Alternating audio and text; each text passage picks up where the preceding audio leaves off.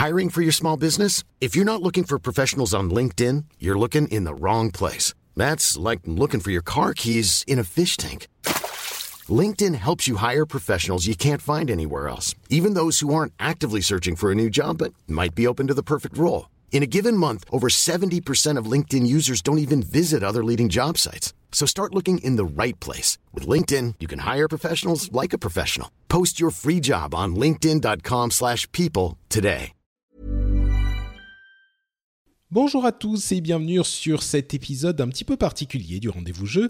En fait, il s'agit d'un épisode qui a été enregistré par des auditeurs de l'émission. Ils se retrouvent régulièrement sur euh, la plateforme de discussion Slack qui est réservée aux gens qui soutiennent euh, le rendez-vous tech, euh, l'émission que je fais sur la tech, hein, que vous connaissez sans doute. Et ils discutent de, de plein de choses et notamment de jeux vidéo. Et évidemment, pendant le 3, ces discussions ont été extrêmement animées. Ils parlaient de chaque jeu, de chaque conférence, et bien sûr, j'y participais aussi. Et puis, euh, au bout de quelques jours, ils se sont, ils se sont amusés avec l'idée d'enregistrer ces conversations de vive voix plutôt que de les taper par écrit. Et euh, j'ai surpris cette conversation et je leur ai dit que s'ils le faisaient, je mettrais l'épisode sur le flux du rendez-vous jeu. Après tout, pourquoi pas? Euh, Ça fait une petite analyse supplémentaire sur les informations qu'on a eues pendant cette E3 qui était décidément assez animée, assez agitée. Donc euh, c'est un petit épisode de bonus qui vient en plus des épisodes habituels euh, entre le dernier épisode avec le 3 que je vous invite à aller écouter si vous ne l'avez pas encore fait qui est sorti la semaine dernière où j'en discutais avec euh, Christophe et Jika. Nous avions fait notre propre analyse et donc entre cet épisode et le suivant qui arrivera bah, très bientôt, hein, quelques peut-être une ou deux semaines après la publication de celui-ci.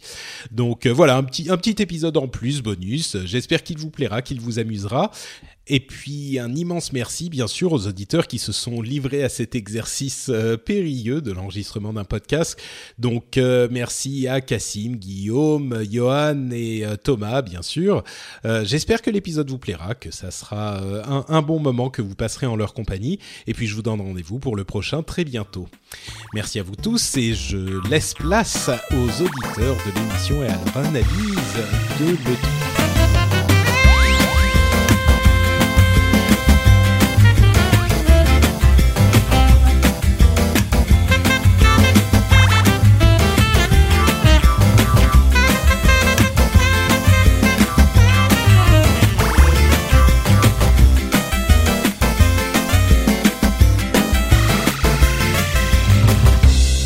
À tous et bienvenue dans cet épisode spécial du Rendez-vous Jeu animé par les membres de la communauté Slack du Rendez-vous Tech.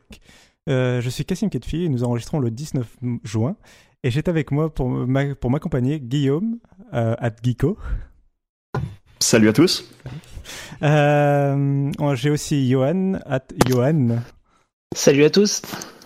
et Thomas at euh, Toto avec un O et un W. Salut à tous. Ah, L'histoire de ce pseudo. Bref, euh, donc comme je le disais, euh, c'est un épisode un peu spécial puisque bon, vous l'avez remarqué, je ne suis pas Patrick. Euh, on avait en fait décidé d'enregistrer un, un épisode un peu hors série avec l'accord de Patrick euh, parce que on avait eu des conversations intéressantes euh, quand on suivait les conférences de l'E3 euh, sur le Slack. Et vu que Patrick était surmené entre 15 lives et 30 euh, podcasts, on, avait, on a décidé d'enregistrer un petit épisode entre nous. Euh, D'ailleurs, je crois que plusieurs d'entre vous avaient déjà euh, intervenu dans le rendez-vous jeu. Tout à fait. Eh oui. Donc vous avez plus d'expérience que moi.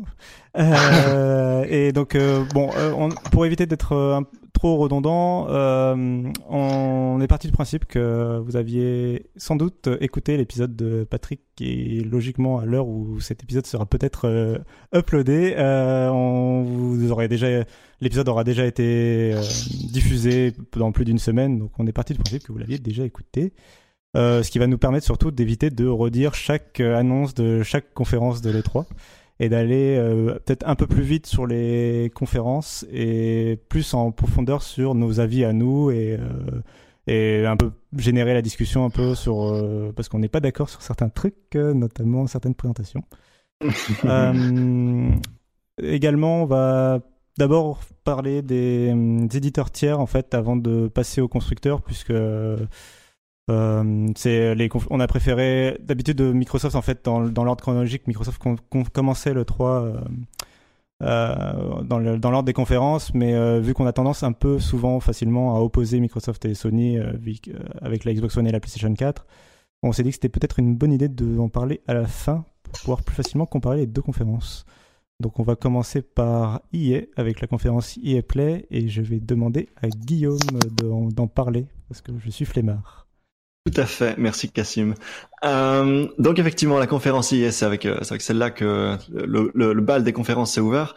Euh, Qu'est-ce qu'ils ont fait? Mais ils ont ils ont ouvert en parlant de Titanfall 2. Euh, ils ont annoncé qu'il y avait un, un, solo et ils ont montré des images de multi. Ils ont parlé beaucoup, euh, beaucoup, beaucoup, beaucoup euh, de jeux de sport avec Madden 17 et FIFA 17 et son mode solo. Ils ont montré des images de Mass Effect Andromeda, euh, voilà, more freedom than any Bioware game, ils avaient dit, euh, mais bah, il n'y a pas vraiment de gameplay, quoi. J'ai des, des, images in-engine, mais c'est tout. Ils ont montré leur, leur, nouveau label, le petit jeu, jeu indé euh, qui s'appelle EA Originals, euh, et ils ont aussi montré euh, pas mal de Star Wars, mais pas vraiment. Enfin, ils ont, ils ont pas annoncé de nouveaux jeux. ils ont presque rien dit sur le jeu de Visceral Games. C'était assez décevant. Et ils ont clôturé en montrant Battlefield 1 en faisant toute une session multi avec Zac Efron et Jamie Foxx. Euh, alors, c'est incroyable. Oui, tout à fait, tout à fait. Il y avait euh, Snoop, Snoop, Dogg aussi, j'ai oublié de le dire, important. euh, mais donc, euh, mais donc euh, voilà, euh, messieurs, qu'est-ce que vous avez pensé, qu'est-ce que vous avez retenu de cette conférence hier, Johan par exemple? Alors, bah, comme, comme chaque année, pour moi, la confier, c'est une conférence qui est quand même vraiment en dessous euh, je trouve qu'ils n'arrivent pas à jouer le jeu en fait. Je trouve qu'ils font pas le jeu de l'E3. Ils, ils s'adressent. Enfin, il y a beaucoup de blabla. Euh, on, on, montre des jeux de sport pendant mhm. très longtemps. Il y a, y a beaucoup de gens qui parlent. Qu'est-ce que tu appelles jouer le jeu de l'E3 bah, Le 3, euh, des conférences comme celle de Sony, on attend vraiment à, à quelque chose qui claque, quoi. Des, des trailers inattendus, euh, du gameplay inattendu. Euh, vraiment, enfin des choses, euh, voilà, qui nous laissent euh, par terre tellement on est impressionné, etc. Et la confi IN nous a jamais proposé ce genre de, choses-là. Donc c'est vraiment une conférence à part. Et là, encore une fois, on a eu du, gameplay sur leur jeu, on va dire annualisé. Donc, bon, Titanfall 2 n'est pas vraiment annualisé, mais bon, ça rentre un peu dans le dans la mouvance, on va dire Battlefield, etc. C'est des choses qu'on a l'habitude de voir. Euh, les jeux de sport aussi, et on va dire les licences que les gens attendaient, euh, qui changeaient ou enfin que les gens voulaient voir, n'ont pas été tant montrés que ça. Donc Mass Effect, c'était oui, il y avait un peu de gameplay, euh, quelques secondes, mais sinon c'était des gens en train de travailler. Et Star Wars, j'en parle pas, c'était des gens en train de travailler avec des figurines de Star Wars sur leur bureau. Ouais. voilà. C'est intéressant. Donc il y a, y a, Jade Raymond qui est donc la, la, la, la, dame qui s'occupait de Assassin's Creed chez Ubisoft, mais qui les a quittés pour rejoindre EA et gérer un jeu Star Wars. Elle est arrivée et on se disait ah voilà, c'est le moment, on va annoncer un jeu Star Wars, tout ça. Et en fait, c'était juste pour dire non, on a la licence Star Wars. Et puis elle est repartie. Et en gros, ils ont montré un petit film euh, avec des gens qui travaillaient sur Star Wars. Et c'est c'est assez euh, c'est assez triste à voir quoi. Ils n'ont pas attendu la sortie de. Enfin, s'ils n'ont pas attendu de voir le succès du dernier film pour se rendre compte de la mesure de la qualité, enfin, de la l'importance de la licence. Euh. Ça, ça m'étonnerait. Surtout le nombre de ventes de, de Battlefront premier du nom. Là, ils se sont dit, oh, ok, ok, ok, euh, on met tout le monde dessus. Quoi. non, je, je, pense que c'est, non, je pense que vous, vous discréditez un peu hier, mais je pense que justement, si on, si on avait donné la licence euh, Star Wars à un éditeur un peu plus, euh, un peu plus avare, je dirais, comme euh, Activision ou, euh, ou, Ubisoft, ils se seraient dépêchés de faire un jeu rushé très très vite euh, pour le sortir le plus vite possible. Alors que là, typiquement, ils ont ils ont donné ils ont donné un, jeu à faire à Visceral Games qui ont fait Dead Space. Et donc ils, ils ont chopé la licence quoi, en 2015, si je me trompe pas, c'est ça?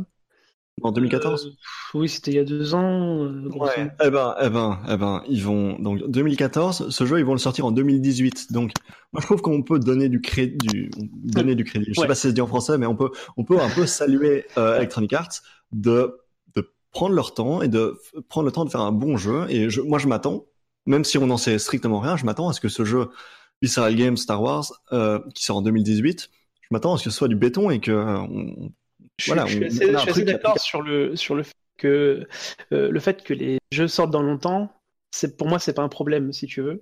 Mhm. Euh, mais euh, ce qu'ils ont montré, c'est, enfin, voilà, c'est pas, c'est pas terrible quoi. Quand tu regardes d'autres Mhm. jeux qui sont même pas encore commencés à développer, on y reviendra, mais le truc de Kojima, le mec il arrive, il a, il a rien foutu. Par contre, il, a une, une cinématique qui te donne envie. Et, et le jeu arrive dans 5 ans, mais c'est pas grave. Et tu vois, c'est exactement ça que je, que je veux dire quand je dis c'est pas c'est pas le jeu de l'E3, c'est que pour moi le 3 il faut montrer des trucs qui voilà qui t'impressionnent. D'accord. Puis je vais parler de, du coup de, la conf- de moi ce que j'ai pensé de la conférence, c'est euh, bah, sur Mass Effect Andromeda, euh, le fait que euh, ils aient montré que euh, des développeurs sur leur tablette euh, graphique, euh, ils ont montré une petite, un petit reportage en gros sur le développement du jeu, comme ils le font depuis trois ans sur ce jeu. Et, euh, et ils n'ont pas montré, ils ont pas vraiment montré de bande d'annonces, de vraies bandes d'annonces bien tournées euh, sur le contenu du jeu. Euh, ce qui est un euh, alarmant quand on sait que le jeu est censé sortir, était prévu à la, fa- à la base pour 2016. Et on sait que maintenant il sortira. Enfin, on- ils l'ont repoussé à début 2017, mais Ils l'ont pas encore repoussé plus tard, mais moi je suis persuadé qu'il sortira pas. ça commence moi, à c'est un jeu de. Noël. Ça va être un jeu de Noël 2017, euh, Ouais, voire, et au voire mieux. plus tard. Euh, parce Après, que on peut avoir des surprises, hein, mais bon. Bah, parce que, euh, comme tu disais, ne pas jouer, enfin, jouer le jeu de l'E3, ça aurait été au moins mont- monter une sorte de trailer de et de gameplay, même si euh, le gameplay est complètement fake ou comme même si c'est scripté, enfin, c'est pas un mec qui joue derrière le pad et c'est comme si c'était du gameplay. Ils auraient pu au moins faire ça. Quoi. Ouais. Là, ils ont vraiment montré que dalle. Quoi. Ils ont montré Parce qu'ils ont, deux enfin, on ne personnages. fera pas croire, qu'ils n'ont pas déjà au moins une mission de, on va dire de montrable, quoi. C'est Bah, peu- c'est ça qui serait inquiétant, quoi. C'est euh, qu'ils puissent pas montrer ça, quoi. Qu'ils puissent pas montrer un morceau ou Après, un je sais que-. Ou... Je sais que les, les Mass Effect, c'est pas des jeux qui sont forcément, on va dire, impressionnants euh, à montrer. Oh, si, si. Euh, si, Bah, je trouve Si, il y a que des scènes à chaque fois. euh, je pense à des scènes de, des premiers je l'ai- je minutes. l'ai fait assez tard, donc j'ai pas été dans le, dans le moment. Mhm. J'ai jamais été dans le moment. T'as des de scènes qui sont très E3, disons, je dirais, euh, qui peuvent être Ouais. très euh, montrables à l'E3.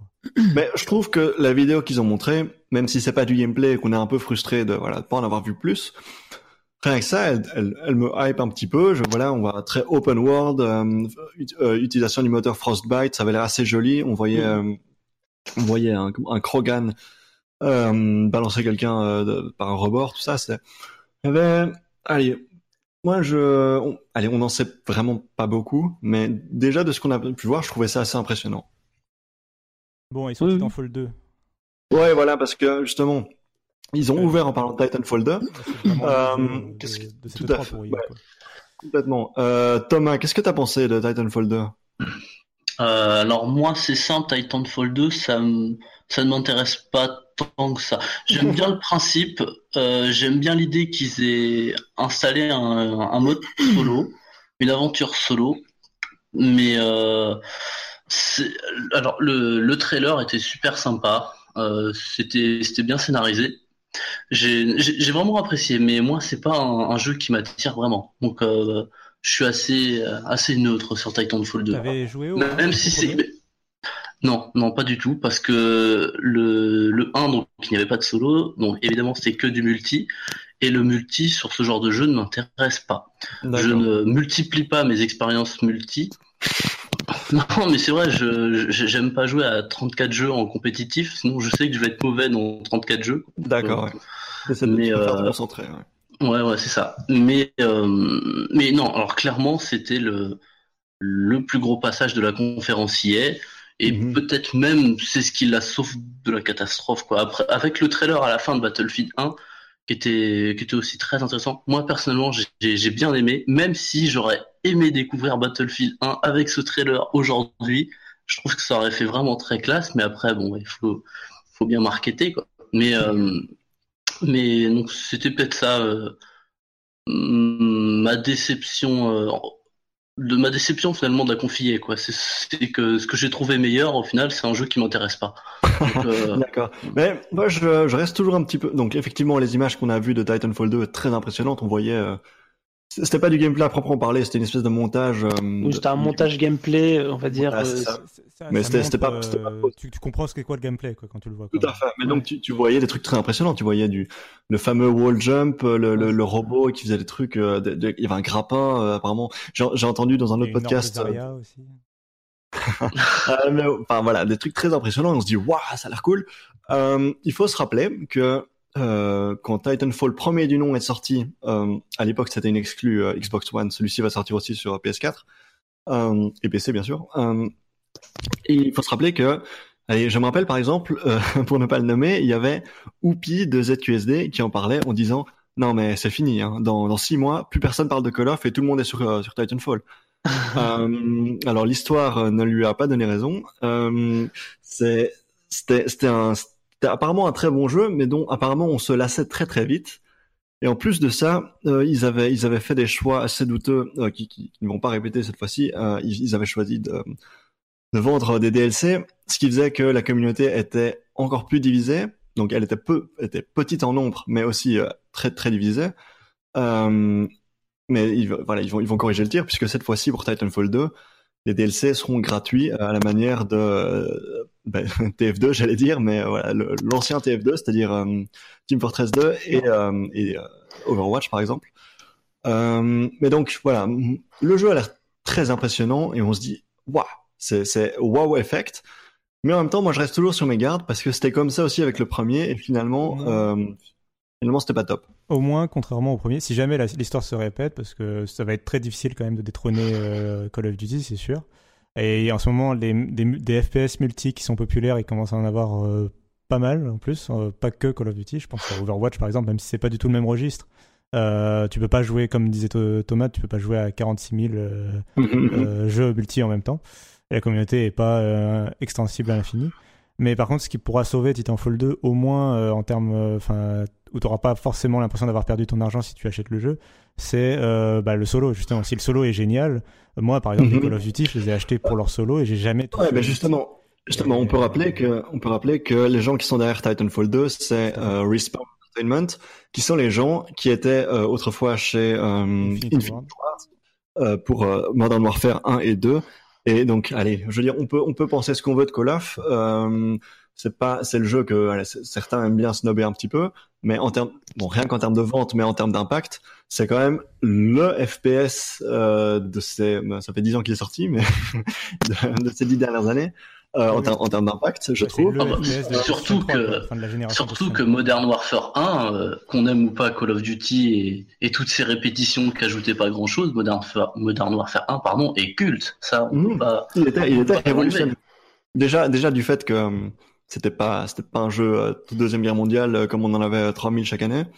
Euh, ça, mais donc c'est pour ça, c'est pour ça, mais en même temps, c'était vrai aussi pour le premier. Mais c'est pour ça que ce jeu a beaucoup de crédibilité et que le solo, qui était qui était assez dingue dans les Modern Warfare, a un grand potentiel avec celui-ci. Mmh, et puis en plus d'ailleurs dans dans, la, dans cette euh, oui, voilà, dans le, dans le trailer solo qu'on a vu, il y a des choses qui sont, enfin, qui m'interpellent assez. Mm -hmm. euh, cette histoire de relation entre euh, le pilote et, et le mecha. Et le mecha. Euh, là, du coup, j'attends quelque chose d'un peu profond, pas forcément euh, philosophique, hein, mais j'attends quelque chose qui soit un peu, plus, on va dire. Ça y a un peu plus loin que. J'ai envie de. Euh, oui, voilà, c'est ça arrive à mon mecha, quoi. Exactement, c'est exactement ça que j'avais en tête. C'est vrai que ça faisait un petit peu Asimov euh, bon, dans le trailer. Euh, il y a trois règles pour moi. Enfin, c'est le un ouais, c'est ça. Parle, il dit il y a trois règles pour moi et la dernière c'est euh, protéger mon humain ou un truc comme ça. Quoi. Enfin, c'est. Mm -hmm. Donc du coup bah ouais j'ai plutôt vraiment hâte de m'y mettre. En plus moi le, le multi, moi, le trailer multi je l'ai trouvé vraiment dingue. Je l'ai regardé en boucle en HD sur YouTube ah ouais. euh, 10, 15 fois d'affilée. Euh, tellement j'y crois pas en fait. ce, que, ce que font les, les, gens dedans. Euh, ça a l'air d'être vraiment encore plus nerveux que, que le premier. Et moi, le premier, j'ai pas mal aimé. J'ai joué quand même, on va dire, une quinzaine d'heures, ce qui est, on va dire, acceptable pour un jeu vidéo. Euh, ouais, mais, mais, pour un jeu multi, c'est minuscule. Oui, c'est minuscule. Donc, je, ça reste une déception, il n'y a, a, pas à dire. Euh, bah, après, tu que avais beaucoup aimé. Pas... Oui, non, mais les 15 heures que j'ai fait, moi, j'ai j'ai vraiment beaucoup aimé cette sensation en fait de bah, à l'époque il y avait pas il y avait aucun autre jeu qui le faisait de jetpack mm -hmm. de, de wall ride etc okay, ouais. maintenant tu retrouves ça un peu partout même Overwatch as, chaque, chaque, perso a une partie de Et voilà mais donc à voir, là à voir si ce Titanfall 2 arrivera à ne pas être lassant au bout de 15 heures quoi même s'il est très impressionnant comme bien le sûr. premier bien sûr. à voir si on n'en aura pas marre très rapidement mm -hmm. ok euh... conférencier est-ce que Moi, j'ai juste un dernier truc à dire. Je rebondirai sur ce que vous disiez sur Star Wars. Euh, moi aussi, ça, c'est l'autre truc qui m'a vraiment déçu. Euh, J'étais d'accord avec vous. Quoi. Venir euh, nous parler de Star Wars et limite rappeler qu'il y a déjà des jeux qui sont sortis et que vous pouvez toujours y jouer. On, on parle même pas du futur, Mhm. on parle du euh, passé et présent. Quoi. Enfin, bon. Et, et ne rien montrer à part des promesses. euh, pff, moi, j'ai vraiment pas, j'ai pas apprécié clairement. Euh, vous prenez FF, le remake d'FF7 l'an dernier, on s'intéresse les gens, ça les intéresse pas, mais l'an dernier ils arrivent, ils vous disent on le fait, ils nous montrent un trailer qui fait plaisir, à, un teaser pardon, qui, Mhm. fait plaisir à tout le monde, tout le monde en parle. L'année d'après, ils ont rien de plus à montrer, ils en montrent pas, mais c'est pas grave, au moins on sait que ça existe et il y a quelque chose. On peut, on a vu un teaser, il faut bien que ça serve à quelque chose, Mais ça donc- porte très bien son nom. Mais donc, ouais, d'un côté, on sait que ils ont, allez, comme je disais tout à l'heure, moi j'ai vraiment une certaine confiance et je suis, je suis rassuré de savoir que ils prennent leur temps de faire un bon jeu euh, chez Visceral euh, qui sortira en 2018, donc dans vraiment longtemps. Mais en même temps, ouais, on constate que leur, leur stratégie de communication est assez minable, ce qui est vraiment étonnant, parce qu'ils ils sont même pas capables de hyper les gens avec Star Wars. Bah, l'avantage, c'est que Star Wars, ça a pas besoin de grand chose pour hyper les gens. Et Là, ils sont je, je- je vais faire un jeu Star. Ouais, mais bah, c'est vrai que là, pour le coup, ils ont, ils ont réussi à faire l'inverse, quoi. On a réussi à faire à dire que des critiques sur Star Wars, Mais voilà, mais voilà. Mais, mais, il y mais a parce toujours qu'ils un savent sort en fin peut-être. d'année. Hein. Donc ils, Oui, ont, ils, ratent quand même, euh, ils ratent quand même une dose de hype. Donc peut-être qu'ils vont sortir un DLC Battlefront spécial euh, Rogue Mhm. One. Ah, mais après, après, c'est clair que sur Star Wars, tu peux te planter un petit peu, et de toute manière, la puissance, la, la licence est tellement puissante que euh, tu vas le rattraper très vite, ton retard marketing, c'est pas grave. quoi. Mais bon, j'étais quand même déçu là-dessus, ouais. Des, des gens avec des tablettes et une figurine de Chewbacca à côté, bah, ça m'intéresse pas. C'est pas ce que je viens chercher euh, le 3, quoi. Mais soit, je pense qu'on commence un petit peu à se répéter sur la On, conférence. on va clôturer EA et on va Voilà. passer du coup sur, euh, sur Bethesda, euh, la conférence Woo Girl, n'est-ce pas Euh, Donc on va, on va y revenir. En tout cas, ils ont présenté, donc, euh, on va dire pas mal de choses entre guillemets pour un éditeur de cette taille-là, euh, c'est-à-dire donc euh, Quake Champions, donc un Quake euh, en mode hero shooter apparemment. Euh, ils ont annoncé le, remaster euh, de Skyrim euh, sur console et PC. Leur jeu de cartes Elder Scroll concurrent de Hearthstone. Un trailer du reboot de près. Ils ont parlé aussi un peu de VR avec Doom et Fallout euh, 4. Et évidemment, le gros morceau attendu, Dishonored 2, avec quand même une longue session de gameplay. Mhm, mhm, mhm. Euh, voilà, que- qu'est-ce que vous avez retenu de cette conférence, euh, euh, Cassim Euh, bah, alors moi, euh, la conférence Bethesda, j'étais un peu déçu par rapport à certains espoirs que je m'étais fait. Mais euh, bon, je rêvais un petit peu, hein, je rêvais du, des nouvelles Elder Scrolls. Bon, j'y rê- j'y rêvais sans y croire vu qu'on savait pertinemment que Maintenant, on a, Il on a même fallu- la il confirmation. euh, ouais, euh, il leur faudrait beaucoup d'années pour en développer un. Puis on a eu confirmation euh, après coup euh, de- Mhm. Todd Awards a confirmé qu'ils voilà. avaient qui a dit que Deux- ils deux ils avaient projets. deux gros jeux à faire, deux gros jeux à faire avant de d'enchaîner sur le nouveau Elder Scroll, au moins deux gros jeux donc en tout cas, euh, sauf si enfin si jamais leur plan change. Donc ce sera pas pour tout de suite le prochain Elder Scroll. Euh, après sur le contenu de la conférence en elle-même qui par ailleurs était plutôt maîtrisé, euh, pas aussi impressionnante que celle de l'année dernière parce que j'avais vraiment bien aimé le- la présentation de Fallout 4 euh, qui arrivait six mois après. Euh, mais toujours quand même professionnel quoi il n'y a pas eu de faux pas à part cette woo girl pendant la présentation euh, sur la présentation sur les produits présentés euh, je- moi je resterai sur euh, Prey euh, Quake Champion ça m'intéresse pas spécialement euh, comme j'ai dit le multi euh, je joue pas à 30 enfin je joue pas à 30 multi non plus donc euh, Mm. Quake c'est pas un truc qui me fait forcément rêver moi j'ai eu mon ma dose avec le solo de Doom que j'ai adoré mais j'ai pas forcément envie d'une expérience multi. Sur Prey, par contre, j'attends plus parce que euh, j'étais fan du, du premier en fait, euh, du tout premier euh, Prey. J'avais beaucoup aimé à l'époque, même s'il avait pas forcément eu la meilleure presse du monde et puis euh, ça n'a pas été le meilleur succès euh, de l'histoire du FPS. hein. Mais, euh, mais j'aimais bien, c'était une sorte de FPS un peu scénarisé, un peu différent de- des autres où euh, on jouait un, un Indien dans une réserve américaine qui se euh, faisait enlever par des aliens. En fait, c'était il y avait une, inva- une invasion planétaire. Et c'est Euh, c'est sorti en quelle année, rappelle-moi? Euh, je sais de 2006 ou 2007. Euh, D'accord. Donc c'est ça, Mhm, mhm, mhm. euh, dans ces eaux-là. Et euh, Ils, justement, ils avaient annoncé un, un Prey 2 qui est devenu une arlésienne et il y avait, il y avait des- un trailer qui était sorti où on voyait un ouais, truc euh, ça avait été annoncé à style l'E3. un peu, euh, chasseur de prix, un peu Star Wars comme ça, ou euh, très, vachement impressionnant. Ah, ça me faisait penser à, au, au- à l'étranger de, dans, la, dans le jeu, dans la série des Oddworld. Euh, Ah, je connais pas. Tu jouais un D'accord. Bref, euh, donc c'était très bien. en il, il en est rien devenu. ouais. Ouais, et euh, bon, la licence était un peu morte, quoi. Et là, ils ont réannoncé donc le reboot en CGI fait par le deuxième studio d'Arkane, ceux qui font Dishonored, donc leur deuxième Mhm. studio. Qui sont pour à Dallas, c'est ça? Ou, Au. Texas. Austin, ouais, bien joué. Voilà. Euh, et donc là, ça va. Donc on n'en sait pas grand chose vu que le trailer était en CGI. Euh, juste que c'est un projet donc ils ont commencé. Euh, ça a l'air de, de suivre. Ça a l'air de pas être du tout la même histoire, mais d'avoir des quand même des connexions avec la série. C'est-à-dire qu'il Mhm, a l'air mhm. d'avoir une invasion encore alien. Le, le héros a l'air de se retrouver encore dans un vaisseau alien à un moment ou à un autre. Et ça a l'air d'a- d'avoir une ambiance un peu plus sombre, un peu plus euh, presque horrifique euh, à la Dead Space. Donc euh, moi ça m'intéresse. Bon, euh, j'att- j'attendrai de voir un peu plus des vraies images, de savoir que- quel moteur euh, un peu technique, quel est le budget du jeu, etc. Parce qu'on ne sait pas grand chose pour l'instant. Mais, euh, mais ça m'intéresse quoi. Et, euh, Alright. Du coup, euh, Dishonored 2, euh, je sais pas si. Alors moi, je- j'en parlais rapidement. Euh, donc, on avait eu l'année dernière, du coup, le, le trailer euh, CGI euh, du jeu, et donc là, cette fois-ci, Bethesda revient avec une longue session de gameplay. Euh, qui était. Est-ce que c'était pas la seule session de gameplay de, de la conférence? J'ai un doute. Euh, Peut-être peut-être des enfin, en tout cas, de jeux à venir, en tout cas. Ouais, ils ont, ils ont, ils ont aussi parlé de, de Doom, de Elder Scrolls Ouais, Online. ouais, ouais, bien Ils ont sûr. dû montrer un peu. En tout cas, enfin, voilà, moi, ça a l'air très prometteur. Euh, les- encore une fois, les possibilités ont l'air euh, assez dingues euh, dans, la, dans la façon d'approcher euh, Mhm, mhm. d'approcher des, voilà, des, des situations. Euh, moi, c'est un Parce jeu que- que, j'attends beaucoup, euh, alors que j'avais pas, pas spécialement aimé le 1 à l'époque. Enfin, j'ai eu un, un, deux- un deuxième avis après parce que j'ai refait le jeu euh, un peu plus récemment. Euh, parce que j'avais en fait le premier, moi, j'avais tracé vraiment, j'avais joué comme un Call of, hein, c'est-à-dire que euh, ils avaient des armes, il y avait des gens devant tiraient dedans. Euh, je ne jouais pas en difficulté euh, trop difficile, donc ça me permettait d'avancer vraiment euh, comme ça sans, sans problème. Et puis euh, j'avais vu quelqu'un jouer et j'avais été vraiment sidéré de voir à quel point dans ce jeu on peut vraiment faire vraiment ce qu'on veut. Il y, a, il y a énormément de choses possibles. On peut prendre possession d'un corps, euh, sauter Mhm, sur mhm. les toits. Enfin, il y, a des, il y a des dizaines de passages possibles. C'est vraiment impressionnant quand, quand on voit quelqu'un euh, qui maîtrise tous ces éléments-là jouer.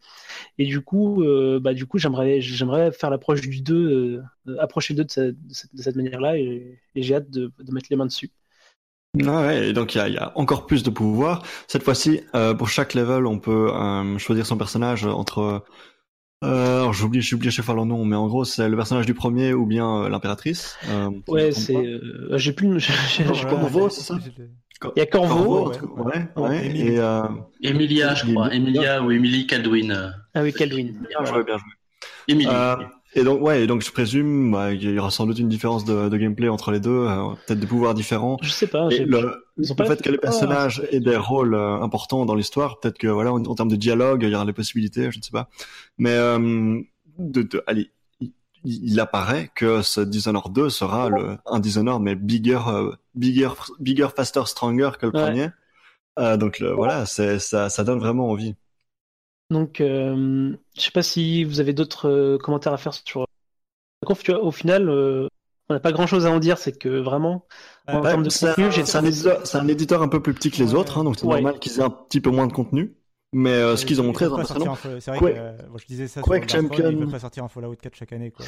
Non, non, bien sûr, bien sûr. C'est vrai que un, un truc qu'on peut rajouter, c'est que, ouais, que, que Quake, par exemple, c'est une licence qui avait disparu quand ils avaient fait Quake 4, qui, s'était un peu planté, euh, c'était euh, 2004, un truc comme ça. Donc il y a quand même assez longtemps. Et donc, euh, ce que j'aime bien dans l'identité de Bethesda, c'est cette capacité à ressortir des vieilles licences, euh, entre guillemets, légendaires du PC, genre Doom, par exemple, ou Quake, et les, ressortir, les rebooter, et de les proposer euh, en version 2016. Et voilà, j'ai. Doom marchait très bien. C'est, Mhm. id qui fait, qui s'occupe de, de Quake et il s'est occupé de Doom également. Donc, euh, je, je, je, je suis impatient de voir ce que ça donne. Ils montreront des images de Quake et je crois également de Prey ou, je, ou Dishonored 2, je ne sais plus, mais à la QuakeCon plus tard cet été. Donc j'ai hâte d'en savoir plus. Moi, c'est, euh, je me suis posé la question si en fait ils auraient peut-être ne pas dû euh, annoncer Dishonored 2 l'année dernière en fait à leur euh, conférence de l'année dernière pour se le garder pour Oh. cette année justement et faire un Fallout 4 bis, c'est-à-dire annoncer Dishonored Ah 2 oui, et le sortir en fin d'année 2. directement. euh.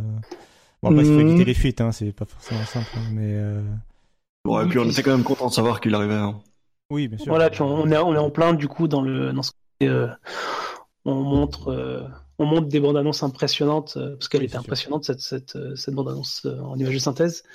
Donc euh, enfin faut, faut aussi faire le spectacle comme tu dis, ils ont pas 36 jeux donc euh, je trouve qu'au final même si c'est pas une conférence que j'aime beaucoup euh, ni un éditeur que j'aime beaucoup euh, que vu leur euh, leur envergure, ils arrivent quand même à tenir des, des conférences assez, assez solides finalement.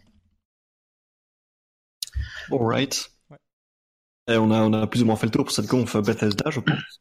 Non, mais co- comme vous l'avez dit, de toute façon, Bethesda, c'est pas un euh, grand par la taille euh, Mhm. éditeur développeur, donc euh, c'est normal. Il n'y avait pas tant de choses, mais comme ça a été dit, ils l'ont bien présenté, eux au moins. Oui, c'est ça, Ils ont au moins fait ça de bien. c'est clair. Et Dishonored 2, pareil, j'attends ça. j'attends ça vraiment beaucoup. J'avais énormément apprécié le 1 et j'attends énormément le 2, vu que, surtout, enfin, le, le trailer par exemple m'a beaucoup charmé. J'a- J'attends vraiment. Enfin, je, c'est ce que je retiens le plus clairement de la conférence. Moi, Quake, euh, ça n'a jamais trop été ma cam. Après, c'était DLC et tout ça. Des remasters, ça m'a pas trop branché, mais euh, Dishonored 2, euh, vivement quoi. Ok, bah je propose qu'on clôture la conf Bethesda et qu'on passe. Cassim Ouais, on va passer à la conférence euh, Ubi, la meilleure conférence chaque année euh, chez les éditeurs puisqu'elle est présentée par euh, Aisha Tyler qui euh, assure une fois de plus euh, le show. Ça n'engage que toi. Ça n'engage que toi. Eh oui, mais, euh, mais vu que j'ai raison, euh, ça n'engage que moi, mais bon, tout le monde sera d'accord. Euh, je vous invite à Mhm. d'ailleurs dans les commentaires à dire si vous êtes d'accord ou pas, mais vous serez d'accord, j'en suis- certain. Oui.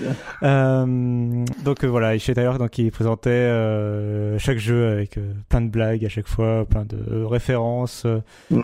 euh, à l'univers geek, puis un peu d'autodérision, puis il y a des, des, des blagues aussi sur les Français, bien sûr, puisque Ubisoft est français. Euh, et donc à cette conférence, qu'est-ce qu'ils ont présenté? Ils ont, pré- ils ont d'abord euh, entré, enfin ils ont fait leur début sur euh, Just Dance euh, d'une façon assez spéciale, euh, avec euh, des euh, hippopotames, des girafes et tout ça là qui dansaient euh, de façon festive pendant qu'ils faisaient leur euh, petit message pour la euh, sur la tuerie euh, d'Orlando. Alors, je, juste, je, je t'interromps là.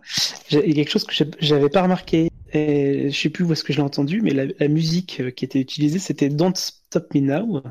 Et donc, on pourrait déjà y voir un début de message euh, adressé à Bolloré. Mais c'est même pas sous-entendu. Je pense qu'ils ils l'ont Ouais, dit euh, cl- clairement, euh, explicitement, que c'était un hommage aux j'avais victimes pas- de l'attentat. euh. Non, non, il pas- parlait pas de la Non, non, je, Ah, tu, tu parlais de quoi alors? Je disais que la musique utilisée, c'était Don't Stop Me Now. Donc, euh, si- ne, ne, ne m'arrêtez pas maintenant. Mhm. Euh, Ah oui, comme ça. euh, directement adressé à. Oui, oui, comme ça. Ok, je pensais de- que tu parlais voilà, de, de- Freddie Mercury côté. euh, ouais. Oui, il y avait ça, ça j'avais pensé. On, euh, euh, parlait- on avait à- parlé au à moment trois- même. Il y avait mais- peut-être trois niveaux de lecture, quoi. Ouais, c'est ça. Là, c'est une lecture, euh, on va Dance. dire, euh, Qu'est-ce qui- qu'est-ce qu'ils sont anti-Bolloré. Ouais, c'est ça. Lecture anti-Bolloré pour dire, euh, on a besoin de garder notre la liberté, ne nous euh, arrêtez pas.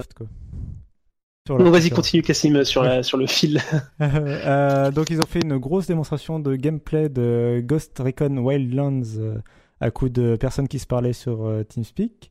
Euh, ils ont fait une, de- euh, une, euh, des plusieurs trailers sur euh, South Park. Ils ont ils y ont passé assez longtemps sur South Park, The Fractured But Whole. Euh, après, ils ont parlé rapidement de leur DLC The Division. euh, pour, donc c'est The Division Underground. Euh, après, il y a eu un gros segment VR euh, avec euh, Eagle Flight, le jeu de Johan euh, qu'il adore. Star Trek, je suis sûr qu'il en parlera. euh, et Star Trek euh, VR, donc un, un jeu où on contrôle euh, plusieurs. euh, les, les- Non, non, pardon. chaque, chaque personne euh, du, de l'équipage. Euh, Ils ont rapidement présenté euh, For Honor qui avait présenté l'année dernière déjà. Euh, Grow Up qui est la suite de Grow Home, il me, il me semble. Mhm. C'est ça. Ça, version euh, Euh, interplanétaire dans l'espace, tout ça. C'est ça. Après, ils ont rapidement parlé de Trials of the Blood Dragon, euh, donc euh, une fusion entre la série des Trials et le DLC Blood Dragon de Far Cry 3. Euh, ils ont pas euh, annoncé de Assassin's Creed euh, puisqu'ils avaient dit qu'ils en feraient pas cette année et logiquement ils en feront un l'an prochain, mais ils avaient quand même du Assassin's Creed parce qu'il faut pas déconner quand même c'est Ubisoft. Donc ils avaient euh, le film Assassin's Creed, le magnifique film euh, dont ils ont parlé avec une petite interview sur scène de Aisha Taylor. Euh, et après, ils ont surtout présenté, ça c'était un peu leur Titanfall 2 à eux, c'est Watch Dogs 2 avec du gameplay, de l'annonce. ils en avaient parlé un petit peu avant la conférence, mais voilà, ils ont renchéri dans- pendant la conférence. Euh, et surtout, le One More Thing, euh, la, dernière, petite touche, c'était euh, Steep, qui est un jeu de sport extrême, euh, un peu open world en montagne, euh, qui se passe dans les Alpes. Et puis bon, faut quand même parler. c'est pas une annonce de la part d'Ubisoft, mais je, suis- obligé de parler du speech de Yves Guillemot qui est revenu sur scène à la toute fin de la conférence pour bah, pour dire tout le bien qu'il pense d'Ubisoft, pour dire qu'il est quand même content de, de, de la façon dont il a dirigé Ubisoft pendant les 30 ans, puisque ses anniversaires c'était les 30 ans d'Ubisoft. Et euh, et euh, bah, pour euh, comme on disait par rapport à Bolloré par rapport au rachat euh, Bah, futur, Bolloré qui a- Ouais, qui a Bolloré dans la qui- foulée qui, enfin, qui a rappelé qu'il détenait, détenait toujours 20% euh, Ouais. du départ du toujours sympathique ce Bolloré Euh, toujours le- Mais non, mais Bo- Bolloré, Bolloré n'était pas là, mais il, Ah, voilà, son- oui. Non, non, non, son- non. sa silhouette, bien sûr, bien sûr, je veux dire, sa silhouette était présente pendant euh, toute la conférence, quoi. Il, euh, Oui, c'était. et alors, voilà, ils ont rappelé par euh, communiqué de presse qu'ils détenaient une certaine part de- d'Ubisoft Mhm, mhm, et, euh, ouais. que c'était amené probablement à grossir. Donc voilà, mais bon, il y a Guillemot qui essaye de riposter un peu avec sa conférence en montrant que euh, voilà, ils ont, ils ont des belles Donc, euh, productions et qu'ils ont envie de rester indépendants. L'idée, Ouais, c'est de rassurer beaucoup les actionnaires pour qu'ils gardent ouais, leurs actions et qu'ils ne les revendent pas euh, Pour moi, à- c'est- à Pour moi, Vivendi. c'est- pour moi, c'est la ligne directrice de, ce, de cette conférence Ubi, c'est vraiment restez avec nous, ne partez pas. Euh, Ouais, je pensais mais je sais pas. essayé, qu'est-ce que- Oh, ça reste à voir. Euh, moi, je suis pas actionnaire de chez Ubi, mais. Non, mais je veux dire, vous, tu- vous- vous l'avez trouvé convaincante la conférence? Moi, Ah. c'est ce que j'allais dire. Personnellement, alors, je sais pas si tu parles de convaincante au point, euh, point de vue, euh, est-ce que si je suis un actionnaire, je Non, suis non, convaincu. euh, Mais perso- clairement, sur les trois conférences développeurs, euh, allez, on va, je mets Nintendo à part, hein, parce que même si pour le coup ils sont arrivés en tant que développeurs. et- et- mais c'est clairement celle que j'ai préférée. Euh, j'ai coupé la, la conférence PC, on en reviendra après parce qu'elle se passait. euh, enfin, la fin de la conférence PC ouais. arrivait en même temps que celle d'Ubi, donc j'ai arrêté le PC, je suis allé sur Ubi et j'ai vraiment aimé du début à la fin quasiment quoi. La partie sur South Park était peut-être un peu longue, mais moi euh, South Park je suis je suis très client donc euh, au final c'est ça, ça allait très bien. Quasiment tous les jeux m'ont s'ils m'intéressent, enfin, si je serais pas forcément acheteur, ils m'ont tous plu. Euh, Ghost Recon, j'ai beaucoup aimé la comment ça s'appelle? La présentation. Euh, cette espèce de euh, qui est MGS5 euh, un petit peu comment ça s'appelle en mon, ce monde ouvert d'infiltration avec diverses euh, approches possibles euh, qui finalement euh, dès que ça tourne sur l'action c'était bien South Park aussi euh, j'avais adoré le premier jeu et peut-être ce que j'ai le- allez on va dire ce qui m'a le plus intéressé chez Ubi au final ça a été Steep le leur espèce de jeu Ah de, ouais. de free oh, enfin comment dire c'est- pas le jeu qui me plaît le plus, c'est pas ça, mais c'est ce qui m'a le plus intéressé dans la conférence. Le cette espèce de tu, tu aimes le geste, tu aimes le- la direction qu'ils prennent. Voilà, c'est ça. Je j'étais j'étais content de voir un jeu comme ça quoi. C'est c'était pas un shooter, c'était pas un gros truc, c'était une nouvelle licence. Alors je sais que les gens rêvent devant les nouvelles licences, même si euh, dans 80% du temps ils trouvent ils sont déçus, mais là il y a eu un nouveau truc. C'était rafraîchissant euh, au sens propre comme au sens figuré, hein, que ça se passe dans les Alpes et qu'on est dans la neige. Mais voilà, j'ai trouvé ça vraiment vraiment très intéressant. Euh, Alors, moi, moi, je, bon, je, je- est-ce qu'il y en a un parmi vous qui se dit qu'il a envie de jouer à ce type? Bah voilà. Bon, c'est ce. Non, mais Non, c'est non, pas c'est de ce qui me semblait. euh, Non, non, mais Bah c'est ouais, ce pareil que je disais en fait. Je, je dis pas que ce- c'est quelque Bien- chose bien qui. Mais Après, donc- peut-être que s'il coûte les 20 gens sont euros, euh, pourquoi pas quoi. Voilà, Après, c'est pas- je, pas un je triple mettrais pas hein, 60 c'est- balles dedans.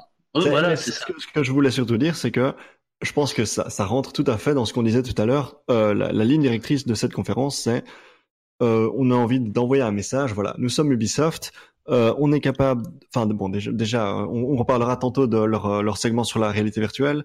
Euh, mais voilà, et donc ils ont ils ont annoncé leur film Assassin's Creed. Donc il y a voilà, il y a ce message actionnaire. Voilà, nous on est Ubisoft. On fait dans le multimédia, puisqu'on a un gros film hollywoodien qui arrive, ils ont même teasé à la possibilité de faire un, un film Watch Dogs.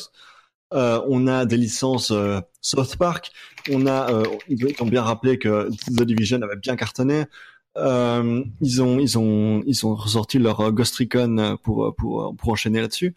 et puis, et puis voilà, ils, donnent ce, cette image avec Sleep de l'éditeur. l'éditeur cool quoi l'éditeur on prend, prend des directions très très humaines très très très nature euh, tout ça. Qui, qui, fait un peu dans l'original, qui fait pas que dans le Call of Duty S. ça ouais. Qui mm-hmm. bah, en même temps, pour le coup, je trouve vraiment que c'est la position, euh, enfin que c'est la différenciation d'Ubisoft par rapport à EA Games et Activision. Et, euh, les deux sont, bah, les deux sont américains déjà, et et on sent vraiment, enfin Ouais. Euh, une similarité dans leur approche quoi du jeu vidéo alors qu'Ubisoft il y a vraiment tu vois je, repense à leur petit jeu indé il y a enfin le soldat inconnu c'est ça ouais il y a euh, BG2 qui est toujours en préparation c'est un triple A Assassin's Creed euh, à la enfin faut voir ce que la série est devenue mais même à la base quand même il y a vraiment une volonté de, de, renouveler à la fois le jeu à la, troisième personne et en même temps d'explorer l'histoire. Enfin, ils ont vraiment. Euh, ouais, peut-être au tout début, mais depuis. Euh... ouais, non, mais même, il y avait quand même. Voilà. Très peu de renouvellement dans la licence. C'est sûr, mais, il y a... mais la, licence en elle-même était, un... était vraiment un vent d'air frais euh, par rapport au, ouais, à l'industrie. Ça fait 10 ans, ça. Hein oui, mais euh, je trouve voilà Watch Dogs, enfin pour moi ils, arrivent euh, pour moi toujours à faire dans même For Honor, tu vois, c'est pas forcément euh, tu vois, c'est typiquement un jeu fait par Ubisoft et pas du tout fait par EA ou, ou Acti quoi. Bah, justement, il, il, a un goût très. On, on, compare souvent avec les Musso, les Dynasty Warriors. Euh, oui. Je sais, je sais plus quel éditeur fait ça, c'est Capcom C'est À mon avis, c'est plutôt japonais, du coup, je, je dirais Capcom, moi, ou Konami. Non, Capcom plutôt. Non, ouais. Konami ne fait pas jeux vidéo. Konami, ne fait pas jeux vidéo, c'est pour ça que j'en suis souvenu. Euh... euh ouais. Euh... C'est Koei Tecmo. Mais sur ce type, moi, je voudrais quand même dire que euh, je connais vraiment des gens qui, sont, qui seraient intéressés, et, même moi, je trouve qu'il y a vraiment un manque de toute cette. Enfin, il n'y a plus les euh, par pour les EA, il n'y avait pas de jeu de course pour EA par mhm. exemple, il n'y avait pas de Need for Speed. Il manque vraiment une partie de jeu cool, euh, un peu de sport. Euh, bon, alors là, ça a l'air assez simu, enfin, ça a l'air assez euh, sérieux dans, dans son approche. Mais je trouve qu'il y a aujourd'hui des SSX, des Cool Border, des Tony Hawk et tout ça, il y en a plus de nos jours, quoi. Et je trouve que c'est un pan du jeu vidéo qui manque un peu, quoi. en tout cas, non, c'est une bonne direction, mais voilà, je pense que c'est la raison pour laquelle ils ont mis ce petit jeu qui paye pas de mine dans leur conférence. C'est vraiment une question d'image pour moi. Euh, et alors, j'aimerais revenir un instant sur euh, Star Trek euh, VR. Mhm. Donc qui, qui est c'est Red Storm Entertainment qui s'en occupe donc c'est les gens c'est Bridge Crew oui c'est ça oui Star Trek Bridge Crew donc Red Storm c'est les gens qui étaient derrière tous les Rainbow Six tous les Ghost Recon pendant toutes les années 2000 c'est un, un, studio important en Californie et ils l'ont mis sur Star Trek VR alors j'aimerais juste qu'on recontextualise un petit peu euh, Star Trek Bridge Crew, qu'est-ce que c'est? C'est un jeu où, en coopération à 4 où vous jouez dans le vaisseau de Star Trek, euh, donc c'est pas le USS Enterprise, ça se passe euh, dans l'univers des films et pas de la série. Bon voilà, donc à mon avis la raison pour laquelle on joue pas dans l'Enterprise, c'est parce qu'ils avaient pas envie de payer très cher les acteurs pour faire les voix. Voilà. mais donc, mais donc voilà, il faut bien se dire que quatre nerds fans de Star Trek avec quatre casques Oculus Rift qui coûtent 700 euros, le public est quand même très très très très très très niche. Euh, je sais pas très bien si on, euh, vous connaissez quelqu'un que ça risque d'intéresser. Euh, moi j'aime bien Star Trek, j'aime bien la VR, mais euh, bon en plus de ça on peut ajouter que le jeu est quand même très très moche. Ça sort sur euh, sur sur PC et sur PlayStation PSVR. mais donc pour moi c'est vraiment c'est vraiment du vent. C'est un, un jeu qui ne se vendra pas tellement il est niche mais on le met dans la conférence pour envoyer le signal. Et les gars, nous, on, pour moi, on, a, on a, c'est le Sea de, de Ubi, mais c'est quand même un, c'est quand même un jeu à licence euh, sur euh, réalité virtuelle. D'accord, mais du coup, non, mais du coup, je pense que je pense qu'il va se vendre quand même. Euh, on va dire, c'est, c'est important d'être là dès le début. Il faut, c'est un jeu de coopération, donc si, il... si le PSVR sort avec Ouais, mais si le, si le PSVR sort avec, euh, je sais pas, 20 jeux dans le catalogue et que des gens l'achètent, ils vont parcourir le truc, ils vont dire, Ouais, ah, bah, c'est vrai que c'est souvent, euh, c'est ça a souvent l'air la cool, je vais, stratégie, je vais, je vais jouer au commandant euh, machin ou. C'est souvent la stratégie d'Ubisoft, c'est d'être présent dans les dans les jeux de lancement pour euh, tout ramasser des ramasser Et, des euh, ventes. bon, automatiquement. enfin, moi, je veux dire, le, le concept me plaît, me plaît assez en fait. Euh, c'est juste qu'effectivement, quand je vois les images, pff, oh là là, non, j'ai plus envie finalement. Mais, Il est mais très moche. ouais, c'est- le jeu est que VR ou il- on peut y jouer sans? Non, je pense que tout l'intérêt c'est d'y jouer en VR. Oui, bien Enfin, sûr. c'est- Mais le truc, c'est euh, moi, ce qui me fait peur, c'est euh, va falloir trouver huit amis euh, qui ont Exactement, exactement. VR et ça, ça Bah, me... Ça, ça me fait un peu penser. Après, si tu peux, si tu peux rejoindre une partie en ligne, tu sais, qui est un genre de matchmaking, tu, tu rejoins, t'attends Ouais, qu'il y ait à quatre ce moment-là, joueurs, il faut pouf, absolument parler. C'est pour ça que je parlais de Sea of Thieves, dont on va reparler après. Mais Mmh, moi, c'est un peu le même système, c'est-à-dire qu'il faut vraiment y jouer avec des gens que tu connais ou au moins euh, Bien sûr. t'es obligé d'y parler avec Voilà, de la voix et tout. voilà, ça, mais- donc, euh, La raison, la raison pour laquelle j'en parlais, c'était pour dire, c'est un truc très très très très niche pour moi, qui, qui plaira à un public, voilà, fans de Star Trek qui peuvent se payer euh, des casques de réalité virtuelle, genre 4. Euh, et donc pour moi, c'est un peu du vent, et c'est là dans la conférence seulement pour envoyer le message. Euh, nous, on investit dans la technologie réalité virtuelle, on va de l'avant, on est, euh, on prend des risques, etc. Chose que Bolloré ne fera pas euh, a priori, enfin, connaissant son passif. Euh, et donc, et donc voilà, pour moi, c'était question d'envoyer un message. Euh, la même chose que Eagle Flight, franchement, euh, c'est pas. Bah, alors moi, Eagle Flight, je vais faire mon coming C'est out. différent, Eagle Je dois être un une des seules personnes au monde qui ait vraiment apprécié en fait la- leur démonstration. Mais encore pas dans le sens où ah ok bah je vais m'acheter une PS4, je vais m'acheter un PlayStation VR et je et je vais acheter euh, des aigles pour faire ça dans mon salon. C'est pas ça, mais euh, moi typiquement je trouvais ça beaucoup plus intéressant que que Star Trek. Je genre s'il y a admettons j'ai hop par magie euh, j'ai tout l'équipement VR chez moi et on veut y jouer avec des potes et ben ça sera je, je trouve que c'est un jeu sympa en fait. Mais bon t'auras jamais euh, 4 PlayStation chez toi avec 4 télé et 4 VR. Enfin, c'est, enfin, t'as plus besoin de télé, tu me diras. Mais euh, moi, j'ai juste pour revenir sur Eagle Flight, j'ai beaucoup aimé. J'ai trouvé que c'était marrant, tout simplement. Ok. Ouais, moi, moi, euh, quand je vois le jeu, j'ai qu'une envie, j'ai qu'une envie en fait, c'est de me mettre à plat ventre sur mon canapé, d'installer, d'installer le ventilateur euh, contre ma face si tu veux, et puis juste de voilà, et juste de voler, euh, etc. célèbre, euh, VR, Ah oui, c'est vrai. Euh, mais euh, non, mais plus sérieusement, euh, mais le jeu dans, dans sa promesse me, me fait envie. Enfin, je sais pas si je voudrais y jouer, mais je trouve que c'est une bonne idée. Enfin, c'est, c'est très clairement un des trucs avec la VR. euh, tout le monde a rêvé d'être à- de voler un jour, quoi. Donc, euh, voilà, Ouais, c'est ça. ça, moment, le type vole dans Paris et tout. Je, Voilà. je trouve ça super Après, sympa. la, Quoi. la Après- réalisation me faisait pas du tout envie dans, dans, dans ce que j'ai Ah vu oui. à l'E3, mais, euh, mais ça Non, reste mais assez light parce que c'est PSVR, Bien sûr. donc ça pas Ouais, ouais. des vous, Non, mais vous m'avez moi- convaincu. Mais Moi, ce que je veux dire sur là-dessus, c'est que les tout, les, les premiers kits du de l'Oculus Rift qui sont arrivés où les gens euh, jouaient, enfin jouaient, ils étaient, il y avait un simulateur de, de montagne russe et trucs comme ça. Et les gens disaient, oh là là là là, c'est génial et tout. Là, c'est à peu près pareil, sauf que tu voles littéralement en plein Paris. Ça. Ah, si tu t'éclates dans un, un faux Space Mountain, tu peux t'amuser à, à choper un pigeon ou je sais pas quoi. Enfin, je, c'est, j'ai trouvé ça euh, sympa. Si- pour, pour moi, si t'as le matériel et que 15 t'as-. Voilà ce que j'allais dire. C'est exactement pas ce que j'allais dire. tu vas- tu vas Si c'est quelque chose 60 qui euros, coûte pas cher, euh, eh ben c'est un petit divertissement très sympa. Ouais. Voilà. On peut, on peut préciser que donc dans le dernier rendez-vous jeu, euh, JK précisé qu'il avait essayé l'alpha à la, à Gamescom et disait que c'était nul. Euh, L'année dernière, c'est ça? Ouais, sans doute. Ouais. Ouais. On peut imaginer que le jeu a beaucoup évolué. Euh, mais vous m'avez plus ou moins convaincu. Ok, je pense que Eagle Flight est déjà beaucoup plus intéressant que Star Trek VR. Enfin, moi, j'aimerais aussi noter quelque chose, c'est sur les retours des gens qui jouent. Euh, J'entends absolument pas parler de euh, motion sickness pour, euh, pour ce jeu-là. Je sais pas D'accord. si, si vous avez peut-être d'autres retours, mais là où, par exemple, pour euh, Resident Evil 7, euh, tout le monde dit sans exception, euh, Ouais, j'ai ouais, joué, ouais. j'ai joué 20 minutes et euh, j'étais mal pendant 4 heures.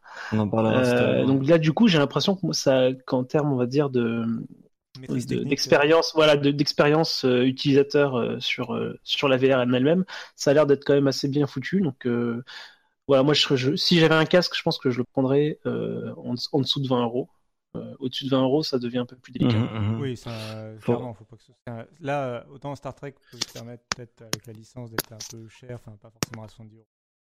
Autant euh, Eagle Flight, c'est clairement, pour moi, c'est presque du jeu mobile. Enfin, Ouais. Ah, c'est un jeu indé, quoi, en tout cas. Ça, ça doit être à moins de 20 euros. On peut, on peut préciser que c'est le pote de Johan qui a fait ce jeu. full, full disclosure, comme on dit. Ouais, c'est vrai, ça Euh, je peux préciser. Est-ce que, est-ce que, J'ai un ami qui travaille dessus. ok.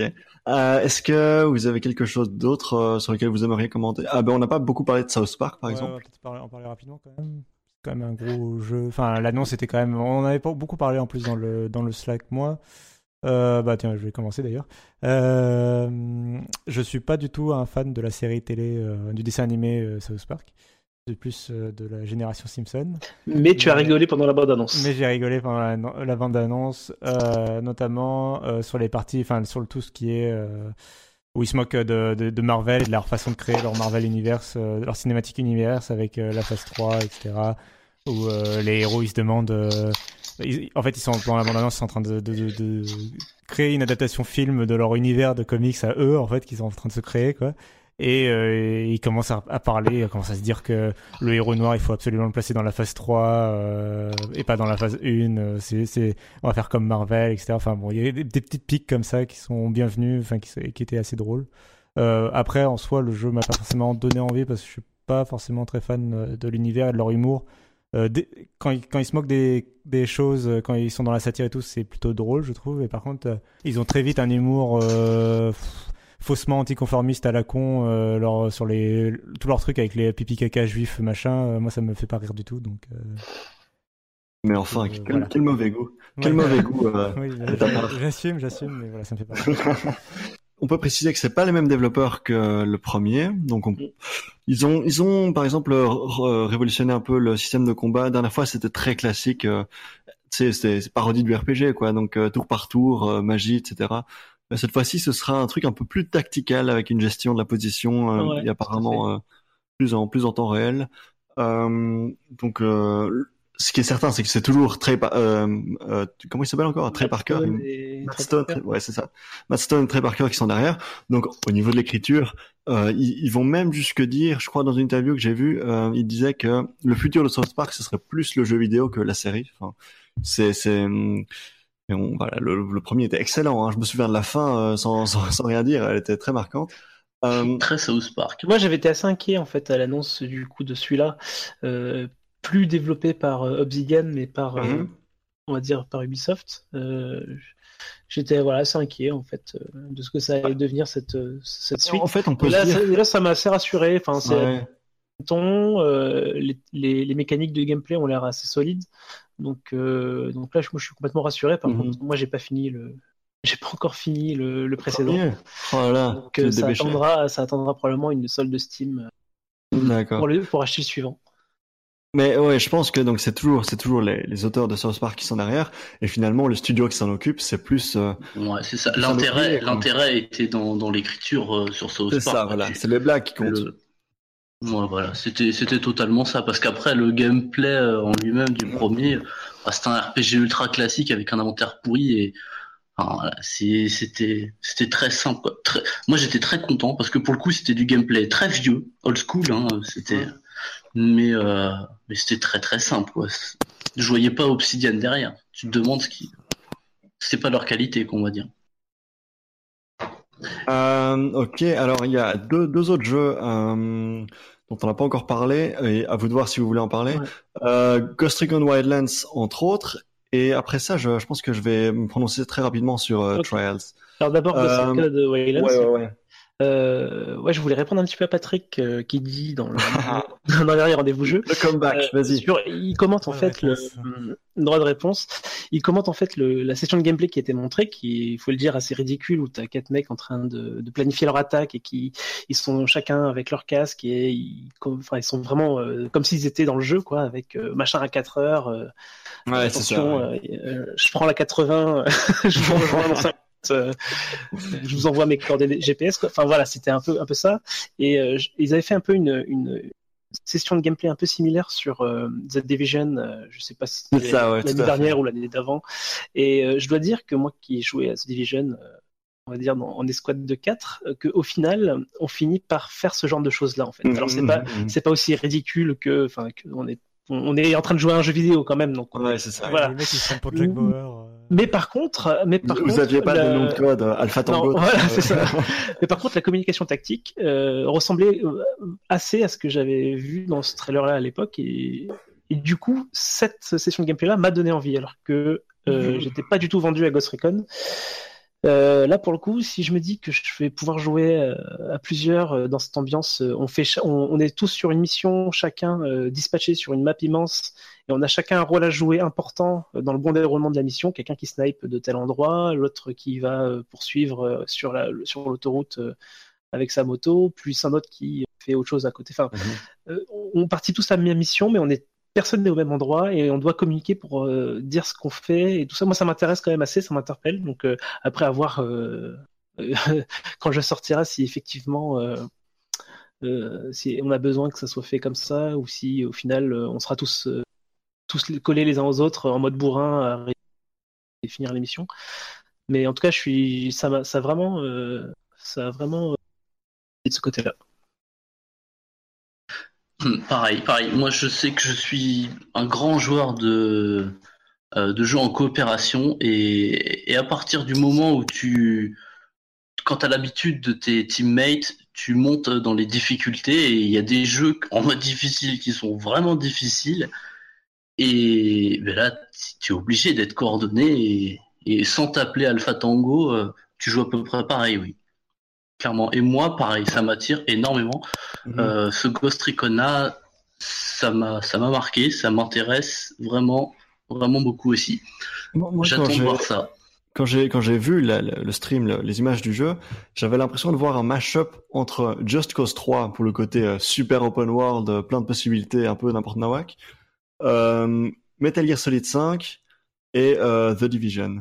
Euh, et je crois qu'il y avait encore un autre jeu euh, qui, qui m'était passé par l'esprit. Euh, C'est vrai que Metal Gear Solid 5, ça faisait vraiment beaucoup penser. Mission le désert un petit peu où tu peux rentrer Voilà. plusieurs endroits. et. Et donc, le, le- les images qu'on a vues l'année passée, bon, déjà c'était très beau. Il y avait le côté voilà infiltration, tout ça, c'était vachement pas mal. Et ces années-ci, on, on voit que le jeu a vraiment une très très grande échelle. Voilà, on se promène en hélicoptère, on fait des on fait des poursuites euh, en pick-up, euh, en voiture, etc. Euh, donc, connaissant Ubi, moi, je suis pas le plus grand fan d'Ubisoft euh, dans, dans cette émission, mais connaissant Ubi, moi j'ai un petit peu peur qu'on se retrouve face à ce qu'ils font souvent, c'est-à-dire une map énorme avec plein de contenu un peu dilué sur la map euh, et plein de trucs génériques à faire, genre euh, 56 euh, crapauds à ramasser, un truc comme ça. Donc, jeu qui a beaucoup de potentiel, euh, graphiquement, en termes de gameplay, en termes de possibilités. Voilà, le, on, on voyait tout ce qu'on pouvait faire, c'était cool. Euh, mais euh, qui, qui a aussi potentiel de, de se planter euh, si, si gère pas bien la formule. Quoi. Euh... Moi, je pense sur- Ah, vas-y, vas-y. Non, non, je demandais si quelqu'un avait quelque chose à rajouter sur Ah. Ghost Recon. Ouais. Ah, sur Ghost Recon, non. Non, non. On Non. peut passer aux Trials of the Blood Dragon. Voilà. Alors je vais, je vais juste passer dessus. Donc en gros, hein, euh, on, on voyait euh, le- ce, ce trailer présentation qui, qui disait en gros, bah voilà, on a pris le développeur de euh, Trials, on a pris le, le- les gens qui avaient fait le DLC euh, Blood Dragon pour euh, pour Far Cry 3 et on a fait un, un, un mashup, on a fait un truc, euh, un, un mélange. Euh, et donc il y avait une vidéo, c'était voilà, c'est euh, comme Trials mais ambiance euh, années 80, euh, néon. Euh, edgy, enfin pas edgy, mais comment est-ce qu'on dit encore, cheesy, tout ça. Et tu voyais le prix, ça coûtait 15 euros. Moi, je l'ai trouvé à 12 euros. Je me suis dit, allez, ça va être sympa. Je l'ai téléchargé, je l'ai acheté. Et alors là, mes grosses déceptions, et c'est pour ça que j'en parle, parce que sinon on s'en foutrait un peu, c'est que c'est c'est pas vraiment un trials, puisque il y a des il y a des phases où, enfin déjà les, les phases en moto sont vraiment pas très dures, mais en plus de ça, il y a des phases où bah voilà, le, le héros il sort de sa moto et on se retrouve dans une espèce de jeu de plateforme où tu diriges le gars avec euh, ton stick gauche et tu vises avec ton flingue euh, stick droit. Mais c'est genre, euh, c'est encore moins bien que le premier niveau Super Mario, quoi. C'est super nul. Euh, c'est aucune difficulté. Je pense que tu peux même pas mourir. Euh, ça n'a aucun intérêt. Et donc, les niveaux en moto sont pas terribles du tout non plus, pas très durs vraiment. Euh, et donc, et donc on pourrait se dire, bah, bah non, mais là, là, voilà, le, le vrai intérêt de ce jeu, c'est comme, euh, c'est quand même le, le côté euh, la, la surcouche euh, Blood Dragon, le côté allez, années 80, cheesy, c'est drôle, il y a des blagues, tout ça. Euh, mais je vais donner un exemple de blague qu'on a, c'est euh, quand vous quand vous plantez en moto et que vous mourrez, il n'y a pas écrit tu t'es planté, try again, tu es mort. Il y a écrit ta mère, voilà. Donc euh, c'est le genre d'humour qu'on a dans le jeu, c'est vraiment très très nul. Pourtant, c'est ton humour. hein. Je. Non, c'est pas mon humour. Euh... J'aime beaucoup Rick and Morty, mais euh, c'est pas ça qu'ils font dans Rick and Morty. Euh, voilà, mais donc euh, je, je, je voulais juste terminer, euh, pour, pour- je voulais clôturer la confubile là-dessus pour vraiment vous dire de ne pas acheter ce truc, même si euh, ça a l'air sympa de prime abord. C'est super nul. Voilà, mais donc maintenant on peut passer à la conf PC et c'est justement moi qui m'en occupe. Super transition, c'est génial. Euh, donc la conf PC, c'est une conf avec beaucoup beaucoup de jeux PC. On a eu par exemple l'annonce de Dawn of War 3, euh, qui est une licence que nous quatre on ne connaît pas vraiment. Euh, on a eu des trucs euh, Obsidian avec quelques quelques images de Tyranny, leur jeu où on joue du côté des méchants, où, les méchants ont gagné. Mais en gros, hein, c'est c'est une conférence qui est organisée par PC Gamer et par AMD. Euh, donc en gros, c'était un, un vague prétexte pour euh, que la CEO de AMD vienne sur le plateau. Donc c'était animé par Day9, un, streamer euh, très connu. Euh, donc, donc, la, CEO de AMD est venue et elle a présenté euh, sa nouvelle carte graphique. Enfin, ses nouvelles cartes graphiques et même un, un peu de CPU, il me semble, si, si j'ai bonne mémoire. Ils ont vaguement, ils ont vaguement Ils le- ouais, l'arrivée du Zen, euh, qui est leur nouveau, leur architecture ouais. euh, pour bientôt. Ok. Et bon, en gros, il y avait l'idée que euh, Nvidia, ils, ils ont complètement bouffé le côté, le, le, ma- le, le- le- le segment du marché haut de gamme avec leur, leur, leur fameuse 1080 dont on parle tout le temps. Euh, et AMD, ils n'arrivent pas vraiment à les rattraper. Ils ont peut-être pas les connaissances techniques, je ne sais pas. Euh, mais donc, en gros, ce qu'ils expliquaient, c'est bah, on va se concentrer sur la gamme entre 100 et 300 dollars qui représente, selon eux, euh, 84% du marché. Donc c'était intéressant à entendre, mais euh, voilà, c'était quand même un petit peu bizarre pour une conférence d'avoir euh, une, une- un segment publicité aussi euh, aussi assumé. Euh, à part ça, euh, on peut citer ouais, Vampire, le jeu de Dontnod dont on, parlera euh, sans doute un peu un peu plus tard. Et il y a eu tout un segment VR où on, on a vu euh, par exemple Serious Sam VR, euh, Super Hot VR, des, portages de, jeux qui existent déjà et deux trois annonces comme par exemple Oxygen Not Included qui est fait par euh, Clay. Euh, mais voilà, c'était pas c'était pas une euh, une conférence PC incroyable. Généralement les gens en parlent très très peu. Qu'est-ce que vous avez retenu vous de cette conf PC je vais commencer. Moi, la conf PC, ce que ce que j'ai le plus aimé dedans, c'est pas forcément les jeux et c'est encore moins les cartes AMD. En fait, c'est simplement le fait qu'elle existe. Pour une fois, non, non, non, mais vraiment. En fait, c'est on, peut toujours coller un petit peu sur les sur les joueurs PC un- une étiquette assez barbue, euh, assez. Enfin voilà, c'est un un milieu un peu euh, de spécialistes ou de mecs qui ont un comment s'appelle. Euh, enfin bon bref. Euh, Les gens qui se montent leur PC eux-mêmes. Ouais, ouais, voilà, voilà, c'est- de configuration en point ini. Voilà, en gros, c'est un, peu un monde de niche au final, même s'il y a beaucoup de joueurs, mais bon. Et, et là, en fait, la conf PC, c'est ce qu'elle a montré. C'était pas comme les autres euh, conférences de l'E3 où euh, eh ben, il y a un gros spectacle, il y a des Ouais. grosses annonces, il y a des machins. Mais là, ça a le mérite. Bon, alors déjà, c'est le seul endroit, euh, c'est clairement le seul endroit à l'E3 où on peut être fier de montrer des cartes graphiques. Quoi. On montre Ouais, ils, ils- le, ils matériel ouais. lui-même, quoi. Il y a même pas ça, de benchmark, a rien. Enfin bon, ça c'était un peu ridicule, même si c'est assez, c'est assez marrant quand même. Mais il y a eu plein de petites annonces finalement, de petits jeux, de de plus petits éditeurs qui sont, bah, c'est pas EA, c'est pas Ubi ou c'est pas Capcom sur les autres euh, conférences. Voilà, il y a pas de gros tu, ce que tu veux dire, c'est que quand tu regardes les conférences Electronic Arts, t'as par exemple un gros segment où t'as un joueur de foot qui vient euh, parler pendant une demi-heure, alors que ben, c'est pas vraiment ce que le, le public des joueurs recherche. Alors là, Voilà, dans la conférence PC, on- un, un attribut qu'on peut lui donner, c'est qu'elle est vraiment très très authentique.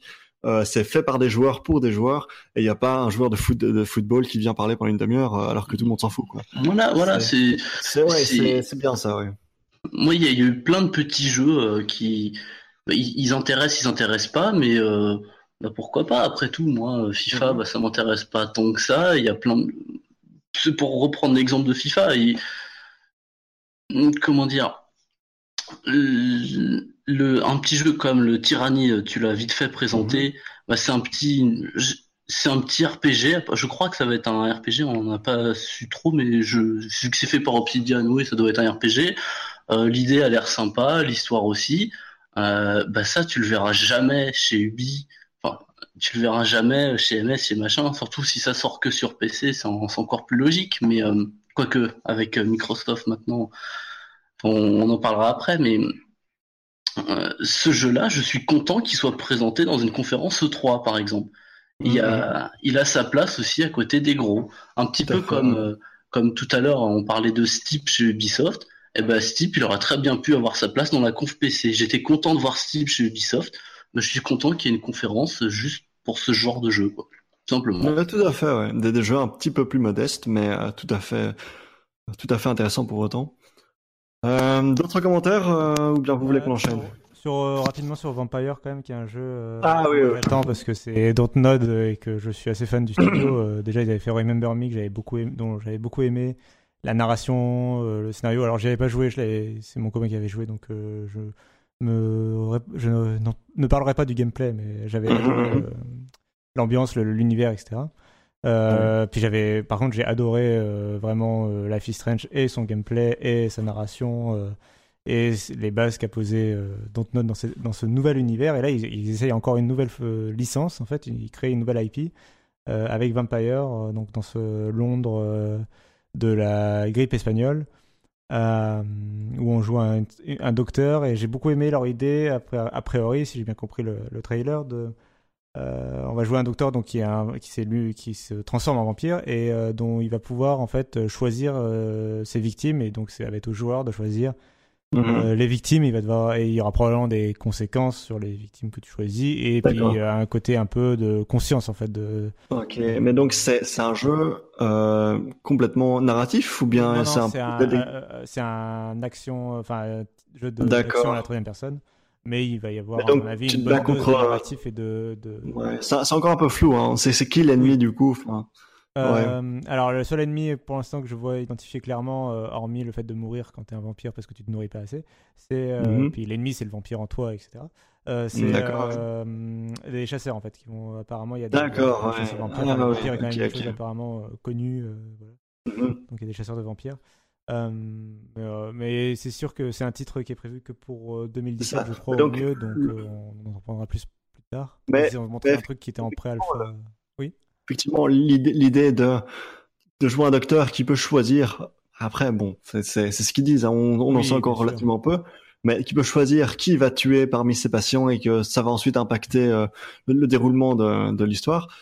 C'est très intéressant. S'ils arrivent à le faire, c'est très bien. Mais euh, étant donné que moi, j'aime pas du tout les productions d'Antnod, euh, je suis très sceptique. Euh, et après sur la conférence PC, bon, je reviendrai pas sur le sur la, le talk show machin. Euh, à part le fait que ce que j'ai pas trop aimé, moi, c'est la partie un peu interview avec les questions préparées 3 km à l'avance. Euh, ouais, ouais, ouais. C'est vraiment répété. Bah. il y a vraiment aucune surprise dans les questions, quoi. Enfin, les gens font les faussements. Euh, L'interviewé de la d'AMD, la, la CEO d'AMD, a fait semblant d'être euh, surpris par la question, genre. Euh, euh, est-ce que vous auriez des nouvelles cartes? Oh là là, je m'attendais pas à ce que vous posiez cette question. D'ailleurs, j'ai cette mallette avec mes deux nouvelles cartes graphiques euh, prêtes. Euh, donc, bah, c'est vrai que la, la, la, mise en scène, c'était un peu. Genre des prographes. C'est vrai que ça fait faux, mais je reviens juste sur un tout petit truc que j'ai dit tout à l'heure, qu'on verra jamais des petits jeux comme ça dans les autres confs. Si en fait on les voit, mais il y a toujours un petit passage, ça dure 5 minutes. Ouais, un tunnel de comme ça. Voilà, on enchaîne des trailers, mais on dit, bah, regardez regardez, en deux minutes, on vous montre euh, tous les jeux indés euh, sur lesquels on, euh, enfin qu'on va accueillir. Là au moins, même si c'est de la fausse interview, les développeurs parlent. Voilà, ils ont, ils parlent un peu de leur jeu, ils ont des trucs à montrer, des petites phases de gameplay. Voilà, c'est ça, c'est ça que je veux mmh. dire. Et pour le LOL, désolé, mais la publicité de Razer ou pour vanter les mérites de leur souris pour des pro gamers qui doivent super bien viser, euh, il commence à citer Overwatch et il parle de, du personnage de Bastion. J'avais euh, complètement oublié ça, ouais. On était tous choqués sur le Slack. Alors voilà, pour ceux qui ne jouent pas à Overwatch, enfin Bastion est à peu près le pire exemple à prendre euh, pour pour vendre une souris pour soi-disant de la précision et voilà et des pro gamers. Euh, valait mieux prendre peut-être un sniper ou Enfin bon, euh, voilà, c'était juste un passage qui m'avait fait beaucoup rire pendant la conférence quand même. Euh, mais du coup, oui, donc est-ce que quelqu'un d'autre a quelque chose de peut-être plus intéressant à dire sur cette conférence? Sinon, on passe à Microsoft. Non, je pense qu'on peut passer à Je pense qu'on peut enchaîner. Parce qu'en plus, on a beaucoup de choses à dire sur Microsoft, euh, parce que bon, il y a quand même euh, une des plus grosses conférences, euh, enfin avec Sony et puis Microsoft, ils avaient en plus du hardware à présenter, en plus du jeu vidéo, donc voilà. Bah, je pense qu'on va avoir de grosses discussions dessus. puisque donc dans la conférence Microsoft, on va d'abord justement parler, je pense, du un peu de ce qui est de la plateforme Xbox et du hardware et de l'avenir que Microsoft planifie pour la, la, machine. Et après, on parlera peut-être plus des jeux. Euh, donc ils ont d'ailleurs ouvert leur conférence avec la euh, Xbox One S, donc qui est leur nouvelle console euh, Slim. Qui est vraiment la même que la Xbox One, juste elle a un lecteur de Blu-ray ultra haute définition, mais sinon c'est pareil que la bah, Xbox One, juste en plus, en plus petit, en plus. Mais je veux dire en termes de puissance, parce qu'on va parler de Project Scorpio après, mm. c'est la même puissance attendue de la Xbox One S que de la Xbox One actuelle. Il y a une nouvelle manette qui est la même que la mm. précédente, juste en blanc, avec ils ont rajouté le Bluetooth. Et euh, c'était un peu cette bonne idée de Xbox Design Lab qui est pas disponible en Europe pour le moment. Qui permet de, de, concevoir soi-même sa manette. Euh, donc on choisit la couleur de, de, la manette, du stick, etc. Euh, et après, euh, sur la plateforme euh, en elle-même, en ils ont, sont revenus sur Xbox Live et sur Windows 10. Euh, alors pour faire vite fait, donc ils ont sur, sur la partie Windows 10, il y aura une mise à jour cet, cet été avec la musique en tâche, la possibilité d'écouter de la musique en fond quand on joue à un jeu vidéo, donc probablement de la musique de Groove Music. Euh, l'assistante Cortana qui était déjà disponible en Windows 10 qui arrive là sur Xbox pour remplacer le l'assistant vocal qui existait déjà mais qui n'était pas intelligent, c'était pas une IA, c'était vraiment bête. Comme tu disais Xbox turn off, maintenant ce sera Cortana shutdown ou un truc comme ça. Ouais, ouais, c'est ça. Euh, et l'indépendance de la langue euh, entre la langue du jeu et la, les langues des jeux et la région euh, de la console. Enfin, une, entre le, store et la langue de et la langue de la console. donc ça c'est sur Windows 10. Sur le Xbox Live, ils ont rapidement présenté Clubs, qui est un système de communauté. Euh, Looking for Groups qui permet de poster des petites annonces pour euh, chercher des, des amis, enfin des joueurs euh, pour faire un projet ensemble, par exemple dans Minecraft. Et, et Arena qui est plus sur le, la scène e-sport, même si n'importe qui peut lancer, c'est pour organiser des tournois en fait. donc je, crois que j'ai à peu près fait le tour. après il y a et donc il y a le fameux Project Scorpio donc sur lequel ils ont terminé. Euh, Avec les, fameux, les fameux teraflops. Euh. Ouais, la grosse console qui déchire tout, qui c'est ce que Phil Spencer aurait déclaré euh, en off. non, c'est alors c'est leur nouvelle console qui sortira fin 2017. qu'ils ont pas, qu'ils ont juste annoncé, enfin sans la vraiment la présenter, ils ont annoncé le projet de Scorpio. En fait, ils n'ont pas montré par exemple de design de la machine ni de prix. Ils ont juste dit mhm. qu'elle serait capable de faire tourner des jeux en 4K natif ou des jeux en réalité virtuelle nativement euh, qu'elle aurait un processeur à 8 cœurs, une puissance graphique de 6 teraflops, euh, une meilleure bande passante, euh, et que c'était vraiment la console, euh, ils voulaient en faire la console la plus puissante euh, sur le marché, et que c'était vraiment mhm. voilà, le renouveau de la gamme Xbox.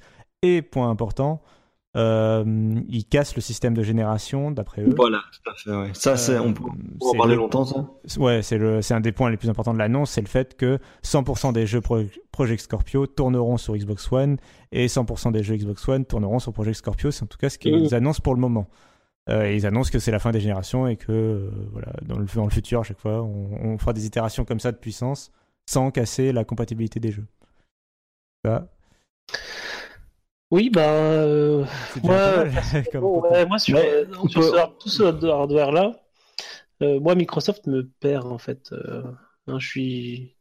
Je me sens plus, plus trop concerné, c'est assez mhm. étrange. Donc moi, j'ai, je, pour, quand même pour rappeler, j'ai une Xbox One aussi. et ben voilà, moi, c'est l'annonce de nouveau hardware. J'ai pas, enfin, j'ai pas du, j'ai aucune envie en fait d'upgrader mon, matériel aujourd'hui pour une console euh, qui n'a plus d'exclus à mes yeux, puisque j'ai aussi. en parler. Vas-y, je te. Voilà, c'est ça, c'est que euh, donc euh, Microsoft a annoncé du coup le, Xbox Play Anywhere, c'est-à-dire que la plupart des jeux qu'ils ont annoncés, que ce soit des jeux first party ou même certains exclus, sont en fait disponibles et sur PC et sur Xbox One. Donc, ce qui fait que moi aujourd'hui, qui suis un, un joueur PC et un joueur Xbox One, bah, je, je me je me retrouve avec deux hardware qui sont complètement redondants en fait. Mhm, mhm. Euh, et Tu jouer à Halo 5 sur ta Xbox. Oui, c'est ça. Enfin, pas encore. Dernier, euh, C'est- Ouais, c'est ça. C'est le, jeu, c'est le, c'est le dernier jeu en fait qui est pas encore euh, euh, passé euh, sur sur PC.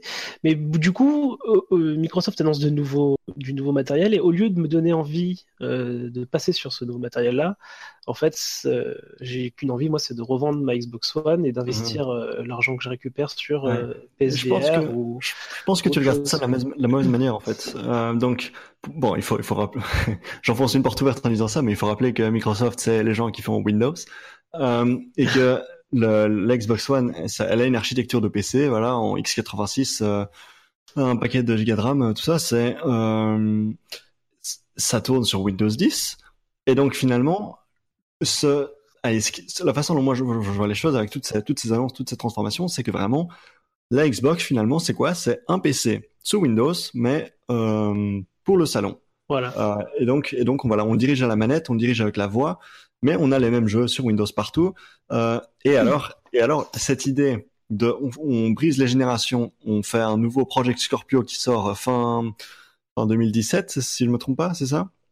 Noël. Dans- Euh, dans- oui, c'est ça, c'est ça. Dans 18 mois, ils avaient dit, ouais. Euh, c'est, c'est, c'est très PC comme approche, tu vois. Et Johan, t'es directement en train de réfléchir.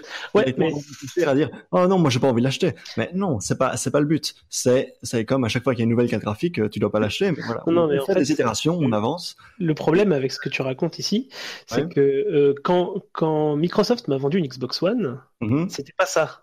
Ouais, tout à fait. C'était un une console avec des exclus, euh, avec des exclus à venir. Euh, et de fait, ils ont transformé mon achat de l'époque, qui était une console de jeu, en Mhm. quelque chose dont je n'ai pas besoin. Vrai. Ils ont rendu obsolète euh, quelque chose qu'ils m'ont vendu en fait, pas obsolète dans le sens où y a- ça y a plus rien, c'est la fin. euh, Mhm. euh, Xbox ne vaut plus rien, c'est pas ce que je pense, mais que euh, pour mon usage en tant que gros joueur avec euh, des consoles, des PC, etc., euh, ça, ne- elle est, cette console est devenue complètement inutile. Euh, Aujourd'hui, j'ai un PC qui est capable de faire tourner ces jeux-là beaucoup plus jolis su- sur, sur mon PC. Donc, quand je vais avoir maintenant euh, les jeux qui vont arriver, ben, quoi qu'il arrive, ils seront euh, plus beaux et moins chers sur PC. Donc, quel intérêt moi j'ai à, à, à garder des jeux euh, Xbox One Donc, pour, pour mon usage, donc je parle là d'un usage euh, core gamer, PC gamer, c'est un objet redondant. Mais là, Après, après, je, je conçois bien, je conçois bien que je ne représente pas euh, ouais, et puis surtout euh, du point de vue de partie des joueurs Xbox. Si un joueur, si un joueur console euh, veut acheter une console et qui veut pas acheter de PC, il a toujours ce même choix à faire entre euh, Xbox et PS4, euh, basé sur c'est quoi les exclus que je préfère. Moi, je veux jouer à Halo, donc ça sera une Xbox. Voilà, ça, ça change pas, ça change pas cet aspect-là. de, de Microsoft, de toute façon, en plus, euh, au final, ça change rien euh, que tu sois. Enfin, si tu revends ta Xbox, mais que tu joues euh, quand même, euh, tu achètes par exemple Gears of War 4, mais que tu l'achètes sur le Windows Store au lieu de l'acheter sur le Xbox Store, au final, pour eux, ça reviendra à peu près à la même chose en termes d'argent. Ouais, Donc, euh, puisque on peut préciser que, euh, euh, ouais, alors ils, ils le feront pas pour tous les jeux, mais de manière générale, quand on voit un jeu Xbox Play Anywhere, donc jouable sur Xbox ou sur Windows 10, c'est implicitement un jeu qu'il faudra acheter sur le Microsoft Store sur son ordinateur et pas sur Steam, même si euh, ce sera pas systématique, mais souvent ce sera comme ça. voilà. Alors j'ai cru comprendre qu'ils allaient qu'ils allaient proposer sur d'autres stores aussi. Euh, je pense qu'on aura plus de annoncé détails que- assez vite. Ils ont annoncé qu'ils s'intéressaient quand même à Steam et qu'ils représenteraient c'est des ça. jeux un jour sur Steam, etc. Euh, après, euh, leur stratégie actuelle, clairement, c'est de promouvoir le Windows Store à tout prix. Et Mhm. Xbox a été inclus dans cette euh, stratégie, mais c'est qu'un c'est qu'un morceau de la stratégie Windows 10 de Microsoft. Johan, beaucoup plus tu en parles. Johan, tu en parles comme une mauvaise nouvelle, comme, comme quelque chose Bah, de, de dommage. Mais finalement, lui, mais- l'ouverture, oui, voilà, l'ouverture de Microsoft, c'est plutôt un bon signe, moi, je trouve. Alors moi je pense que que, que c'est c'est une bonne chose euh, globalement pour pour tous les joueurs. Hein, euh, Mhm. pouvoir avoir toutes les exclus euh, entre guillemets maintenant. Euh, euh, Microsoft sur PC, je sais qu'il y a beaucoup de joueurs, toi y compris, euh, qui sont très contents que ça arrive. Euh, remarque, euh, on dit très content, mais en fait, est-ce qu'il y a eu des bons jeux pendant cette conférence euh, Bah, on ne sait pas si c'est des bons jeux encore, ils sont pas sortis. ouais, Des jeux, des jeux excitants. est-ce qu'il est-ce qu'il y a un jeu excitant dans cette liste? Euh, Halo Forza, Wars Forza, 2, peut-être. Forza, Forza. Ouais, Ouais, c'est c'est tout ça. Moi j'ai découvert le 2 je- peut-être il y a deux ans ou l'année dernière, je sais plus, mais c'est un vrai voyage. Donc je Mhm. sais que je, je sais que je me ruerai sur celui-là. Euh, Record euh, que j'attendais beaucoup euh, suite à la, à la conférence de l'année dernière. Puis finalement, plus trop quand j'ai vu euh, le gameplay sur la Mhm. conférence, mais finalement un peu quand même quand j'ai vu les retours, euh, quand j'ai pu lire les retours des journalistes. Donc euh, ouais, c'est vrai que ça, y a, y a pas, Ça, ça fait pas rêver, hein. non, ça manque un peu De, de. de manière générale, on a, on a du, on a du Gears of War, du Forza, du Killer Instinct, euh, du Dead Rising, du Scalebound. C'est toujours des jeux assez, euh, ah, c'est pas intellectuel du tout, c'est pas cérébral, c'est, c'est, c'est de la violence, quoi. C'est, euh, c'est on alors. shoot. Bah, C'est Record, c'est Parce qu'on va en parler. euh, quasiment un puzzle game. Euh, ouais, puis alors on va parler après de la conférence Sony. Le- pour moi, le problème n'est pas dans la violence parce que là. Non, non, non, c'est, c'est pas ça que je voulais la- dire. D'accord, euh, parce que. Ce que, ce que je voulais dire, c'est, enfin, bon, on, on comparera évidemment avec la conférence Sony, mais vite fait, euh, c'était le côté adulte qui ressort Oui. beaucoup plus des jeux chez Sony. Mais- Et là, on a, on a un public beaucoup dire, plus, beaucoup plus adolescent, beaucoup plus, voilà, on, c'est pas dans la violence. en pas. fait, euh, dans Non, d'accord. C'est vrai, c'est vrai. C'est dans l'ambiance et la narration euh, qui fait la différence. Et euh, C'est une question de maturité, ouais.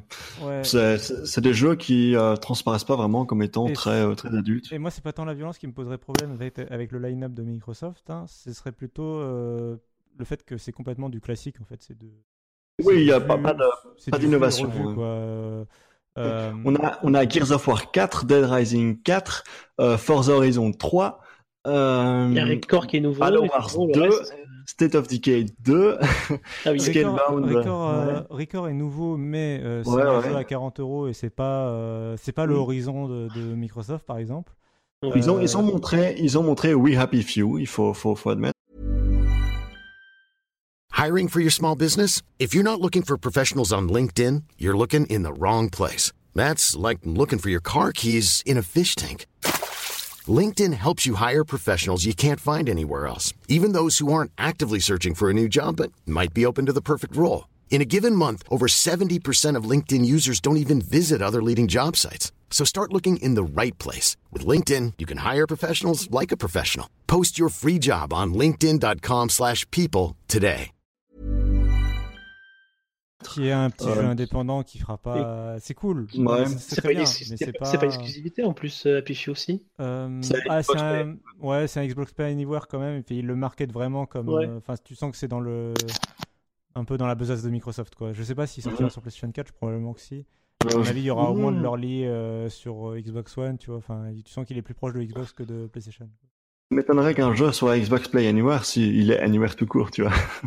Euh, Euh, honnêtement. de, ce que je vois, c'est plateforme Xbox One, Windows, Linux, macOS. Pas de, pas de PlayStation. Euh, mais euh, ouais, non, mais voilà, euh, moi le problème de- du line-up, euh, c'est plutôt dans le classique, même Halo Wars 2, qui est la suite d'un très vieux jeu, Mhm. enfin d'un jeu. Donc c'est Halo Wars vieux, 1, hein. il date pas de l'année dernière ou d'il y a deux ans, tu vois.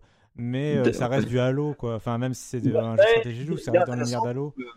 Il est fait, il est développé par Creative Assembly, qui sont les gens qui font Total War. Et moi, moi, je, moi, je l'attends. Je, je, je suis, je suis complètement open à l'idée. tous leurs jeux là, ils sont, ils ont tous l'air très bien. Il y en a aucun, je trouve, qui sera mauvais. Non. Je suis su- quasiment sûr qu'ils sont tous très bons. Euh, Sauf, euh, dans leur genre. Final, Final Fantasy XV, mais Mais ça, c'est pas un jeu Microsoft. Mais ça, on Oui, pourra en d'accord, parler. mais, euh, ça fait partie des. Oui, c'était une démo euh, pendant leur conférence. C'était la démo de l'angoisse et de la, de- du malaise. Mais euh, Non, ce que tu disais, c'est- vrai que globalement, ce sont des jeux qui sont solides et qui en plus offrent une vision à moyen terme avec des jeux qu'on on connaît à peu près tous leur date de Mhm. sortie, je crois. C'est rarement plus tard que mi-2016. Début de- ouais, Mi-2017, début- dire. C'est ça. donc ça. très peu de prise de risque, des jeux assez entre guillemets, bah c'est pas, c'est pas le bon mot. Je me déteste un peu l'utiliser, mais des jeux un peu adolescents, euh, pas très, pas très adultes. J'ai l'impression que tu penses à Euh, Scalebound quand tu dis ça. Ah, j'ai- je pensais même pas à ça, je pensais à Gears of War, mais euh, ouais, Scalebound, ouais, le jeu avec de la dubstep et euh, des, des ados euh, avec des, des cheveux, des cheveux de toutes les couleurs. Ouais, voilà. Qui le rend plus fort. Oui. Euh, c'était vraiment un casque Beats by Dre ou bien c'est juste le look? Euh, c'est le look, euh, je sais pas. j'ai pas Bah, je crois que c'est juste le look. je-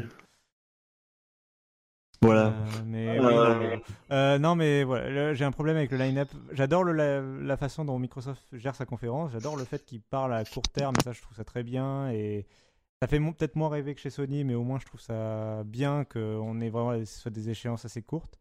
Euh, euh, record, par, Record, par exemple, quand il avait présenté l'année dernière, je pensais que c'était une échéance très longue. Finalement, ça sort cette année. Ouais, moi je m'attendais à ce que ce soit vraiment.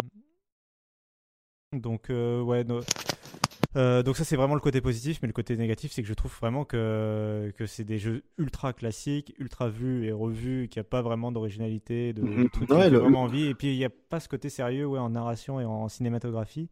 Et d'une manière générale, j'ai l'impression que le line-up first party de Microsoft n'a pas évolué depuis la fin de la Xbox 360, voire Mhm, pire, mhm. qui s'est amaigri puisqu'il n'y a plus de Fable par exemple. Il y a plus, il y a- ils, ont, ils ont plus l'exclusivité sur les DLC de Call of Duty. Ils ont, euh, ils, ils ont plus l'exclusivité sur Titanfall. Enfin voilà, ça c'est, Ouais. clairement appauvri. Hein. Ouais, et, euh, et je trouve qu'ils n'ont pas fait ce travail qu'a fait Sony sur la fin de la PlayStation 3, de créer des studios first party solides Mhm. et, Mhm. euh, et d'avoir cette diversité de jeux un peu matures et vraiment de qualité. Et pas que mature, hein. tu vois par exemple un Ratchet Clank chez Sony, il n'y a pas d'équi- d'équivalent chez Microsoft, toi, je trouve. Enfin, il y a- à la limite c'est Minecraft, Euh, mais euh, ouais, c'est, pas- faux. Juste un truc. Donc, on peut dire que sur leur line-up, assez, ils ont pris assez peu de prises de risques puisque voilà, beaucoup de suites.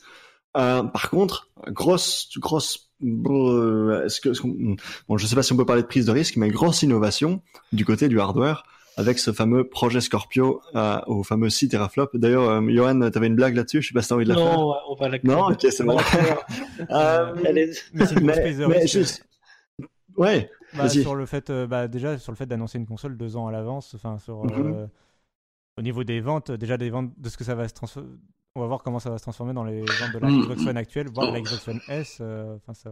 Ouais, mais moi, il y a un truc que je trouve vraiment dommage avec ça, c'est que depuis qu'ils en ont parlé, alors déjà tout le monde va de son avis sur euh, sur les ventes et sur machin. Donc déjà, Mhm, moi, c'est une question déjà que j'avais posée.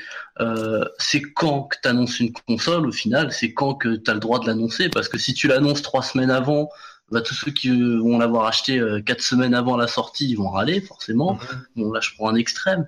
Mais au-delà de ça, moi, la raison pour laquelle j'ai beaucoup euh, aimé cette conférence de Microsoft, c'était que, bon, on sait pas où vont Sony avec leur Neo et on, je sais même pas si on y reviendra après, mais enfin si, de toute façon, quand on va comparer. Mais euh, Microsoft, ils sont lancés dans une nouvelle voie sur le sur le marché des consoles, dans une Mhm. nouvelle voie qui est de se dire celui de l'upgrade euh, de l'upgrade matériel qui se rapproche de la voie du PC qui marche très bien depuis toujours. Parce qu'on parlait tout à l'heure, hein, est-ce que les développeurs seront capables de créer des jeux qui marcheront bien et sur les anciennes et sur les machins? Euh, Sauf erreur, sur PC, ça marche, euh, ça marche depuis toujours. Euh, moi, quand j'avais des cartes graphiques qui avaient 5 ans, 6, machin, machin, les jeux marchaient encore toujours dessus. Ils étaient juste moins beaux et puis c'est tout. C'était pas très gênant. Euh, on peut très bien le faire. à- Enfin, j'imagine qu'on peut très bien le faire avec des consoles, surtout que maintenant les consoles, on n'arrête pas de le dire. Eh ben, les consoles, c'est des PC. Mhm. Euh, moi, Microsoft, ils, ils se sont lancés dans une troisième voie. Il y a, il y a celle de Nintendo euh, qu'on comprend pas trop. Euh, il, y a, il y a celle de Sony où ils sont maîtres, où Microsoft était dedans aussi. On va avoir euh, une console avec des exclus. Bon, bah, on a remarqué que leurs exclus, elles marchent plus trop Ouais. euh, ou elles sont, elles sont, elles sont pas aussi intéressantes que celles d'avant. Non, là, Microsoft, ils arrivent, ils, ils, ils te montrent un line-up qui sort euh, dans les dans l'année à venir, entre euh, la semaine prochaine et un an tout pile à peu près.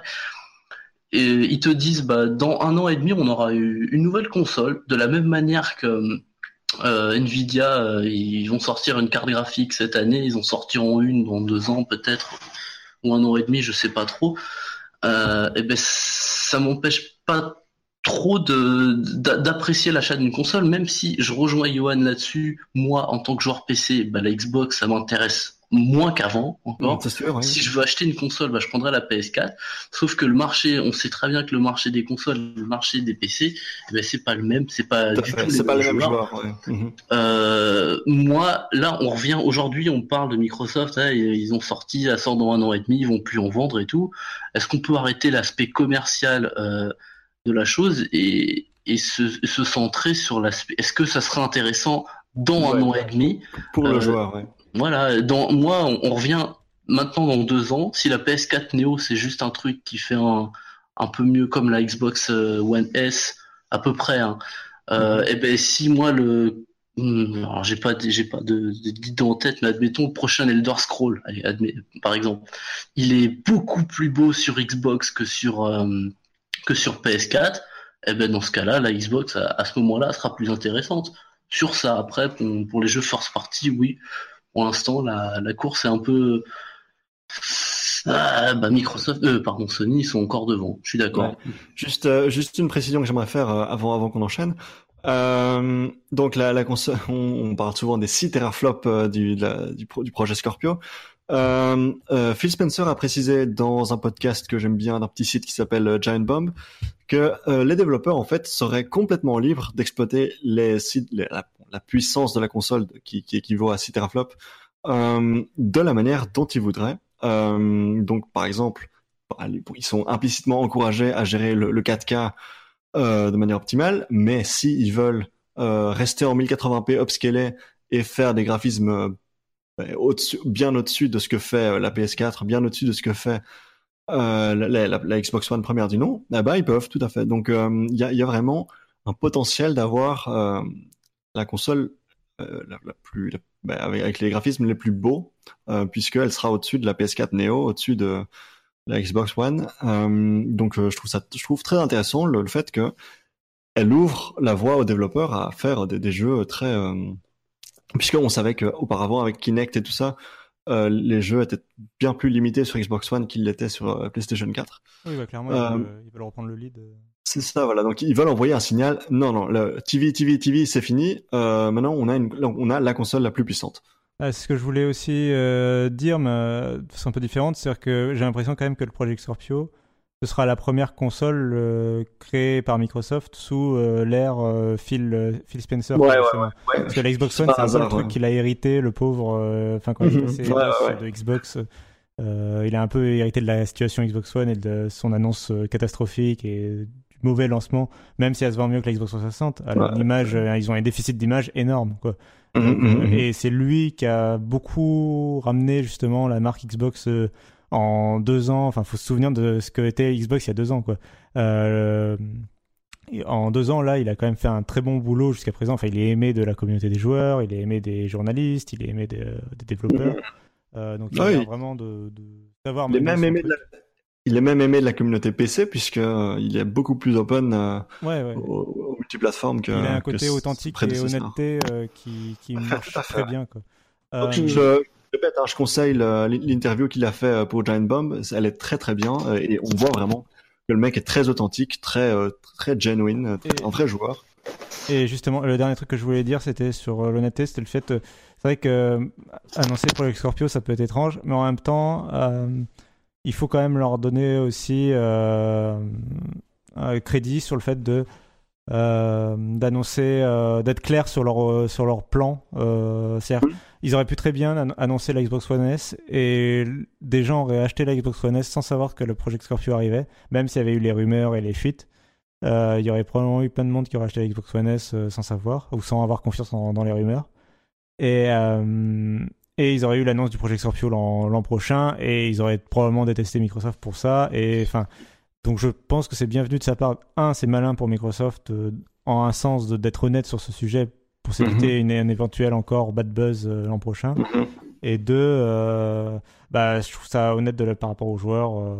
de, au moins, voilà, tout le monde est au courant. Enfin, maintenant, tout le monde, en tout cas, Microsoft a communiqué officiellement sur leur plan à deux ans sur Xbox. C'est clair pour tout le monde, quoi. Je suis très curieux de savoir si c'est vraiment la dernière génération de consoles et que vraiment la Xbox One est devenue un PC et que euh, tous les jeux Xbox One qu'on achète maintenant marcheront encore sur la Xbox One que tu pourras acheter Ouais, dans j'ai du 10 ans. y croire euh, que la Xbox One 2013 est, pour moi, elle aura une génération i- de 7 ans, comme euh, la Xbox 360 par exemple. Enfin, c'est Ah ouais. euh, à mi-génération, Donc- ils donc renouvellent le hardware, mais la première meurt au bout de 6 ans, et puis après, Bon, on par fait un contre, sur c'est deux. c'est imaginable dans- c'est- vraiment imaginable que dans 10 ans, euh, tu mettes un jeu de Xbox One euh, dans la console de, de dans 10 Oui, ans contre, et ouais. tu puisses y jouer. Euh, Ouais, vu ça, si, oui. Ils gardent une architecture un petit peu de ce type-là. Voilà, mais c'est ça que je Ça, c'est imaginable. Enfin, pour Oui, moi, mais à ça, ça me paraît euh, pas, ça me paraît pas euh, dingue. Oui, oui, les, Mais- les mais- jeux mais à l'inverse, oui, ne bien sûr. marcheront pas sur la Xbox One, ça c'est évident. oui. Ouais, mais justement, J'espère. justement, euh, je, je reviens avec le rapprochement sur le monde PC. Euh, J'ai entendu des gens qui se plaignaient de cette approche de Microsoft euh, en disant ah oui, mais euh, leurs jeux qui vont sortir en 2024, il marchera plus sur la Xbox One. Euh, D'accord, mais ça a jamais embêté personne. Apparemment que les jeux PS2 et PS1 ils marchaient pas sur la 3, ça emmerdait pas les gens apparemment, Euh, et sur PC non plus. Voilà. Donc, donc- mon, PC d'il y y a 10 ans, bah il fera pas tourner. euh, Ouais. il fera pas tourner, je sais pas moi, bah Dying Light est sorti, euh, il, il le fait pas tourner parce qu'il est trop, il, il demande trop. Mais au moins le- mon PC de maintenant, il fait tourner mes jeux d'il y a 20 ans. C'est ça. Ça ouais. c'est bien et, et, et je, suis d'accord sur ce que ce qu'on disait juste avant. Euh, L'annonce pour moi de l'Xbox One euh, Scorpio, pour de l'Xbox Scorpio ou peu importe le, son véritable nom, le Project Scorpio, voilà. C'est euh, Microsoft qui dit on a une nouvelle voie et on vous l'a dit maintenant. On on n'essaye pas de sortir notre line-up qui est euh, bien mais qui est pas transcendante. On, on a un nouveau fil conducteur, c'est celui-là. Maintenant, on change et ils nous le disent maintenant. Et hum, pour moi, c'est surtout ça l'intérêt de l'annonce du projet Scorpio. Maintenant, on sait vers où ils vont. Et bah, c'est, je trouve ça intéressant Ouais. au-delà du euh, ah mais s'ils l'avaient sorti euh, de 20% plus tard, ils auraient Ouais, ouais, on a- 15% de bénéfices en plus. On a bien compris. Euh, je pense qu'on on va, on va terminer sur euh, la, la conf Microsoft. Juste, ouais. Donc moi, euh, un dernier mot que j'aimerais rajouter. Je suis, je- bon, je, je, je suis circonspect. J'a- J'attends de voir comment est-ce qu'ils vont gérer le moment où un jeu marchera sur la, la Xbox One, euh, toute, la toute dernière Xbox One, mais plus sur la première. Comment est-ce qu'ils vont écrire sur la boîte qu'il faut avoir une console euh, de, qui est sortie euh, après une certaine année ou quoi? Ça, c'est ce qui me fait Je- vraiment peur. ouais. J'att- J'attends de voir comment ils vont Bah, gérer tu ça. euh, même, même manière que sur les, les jeux PC, t'as.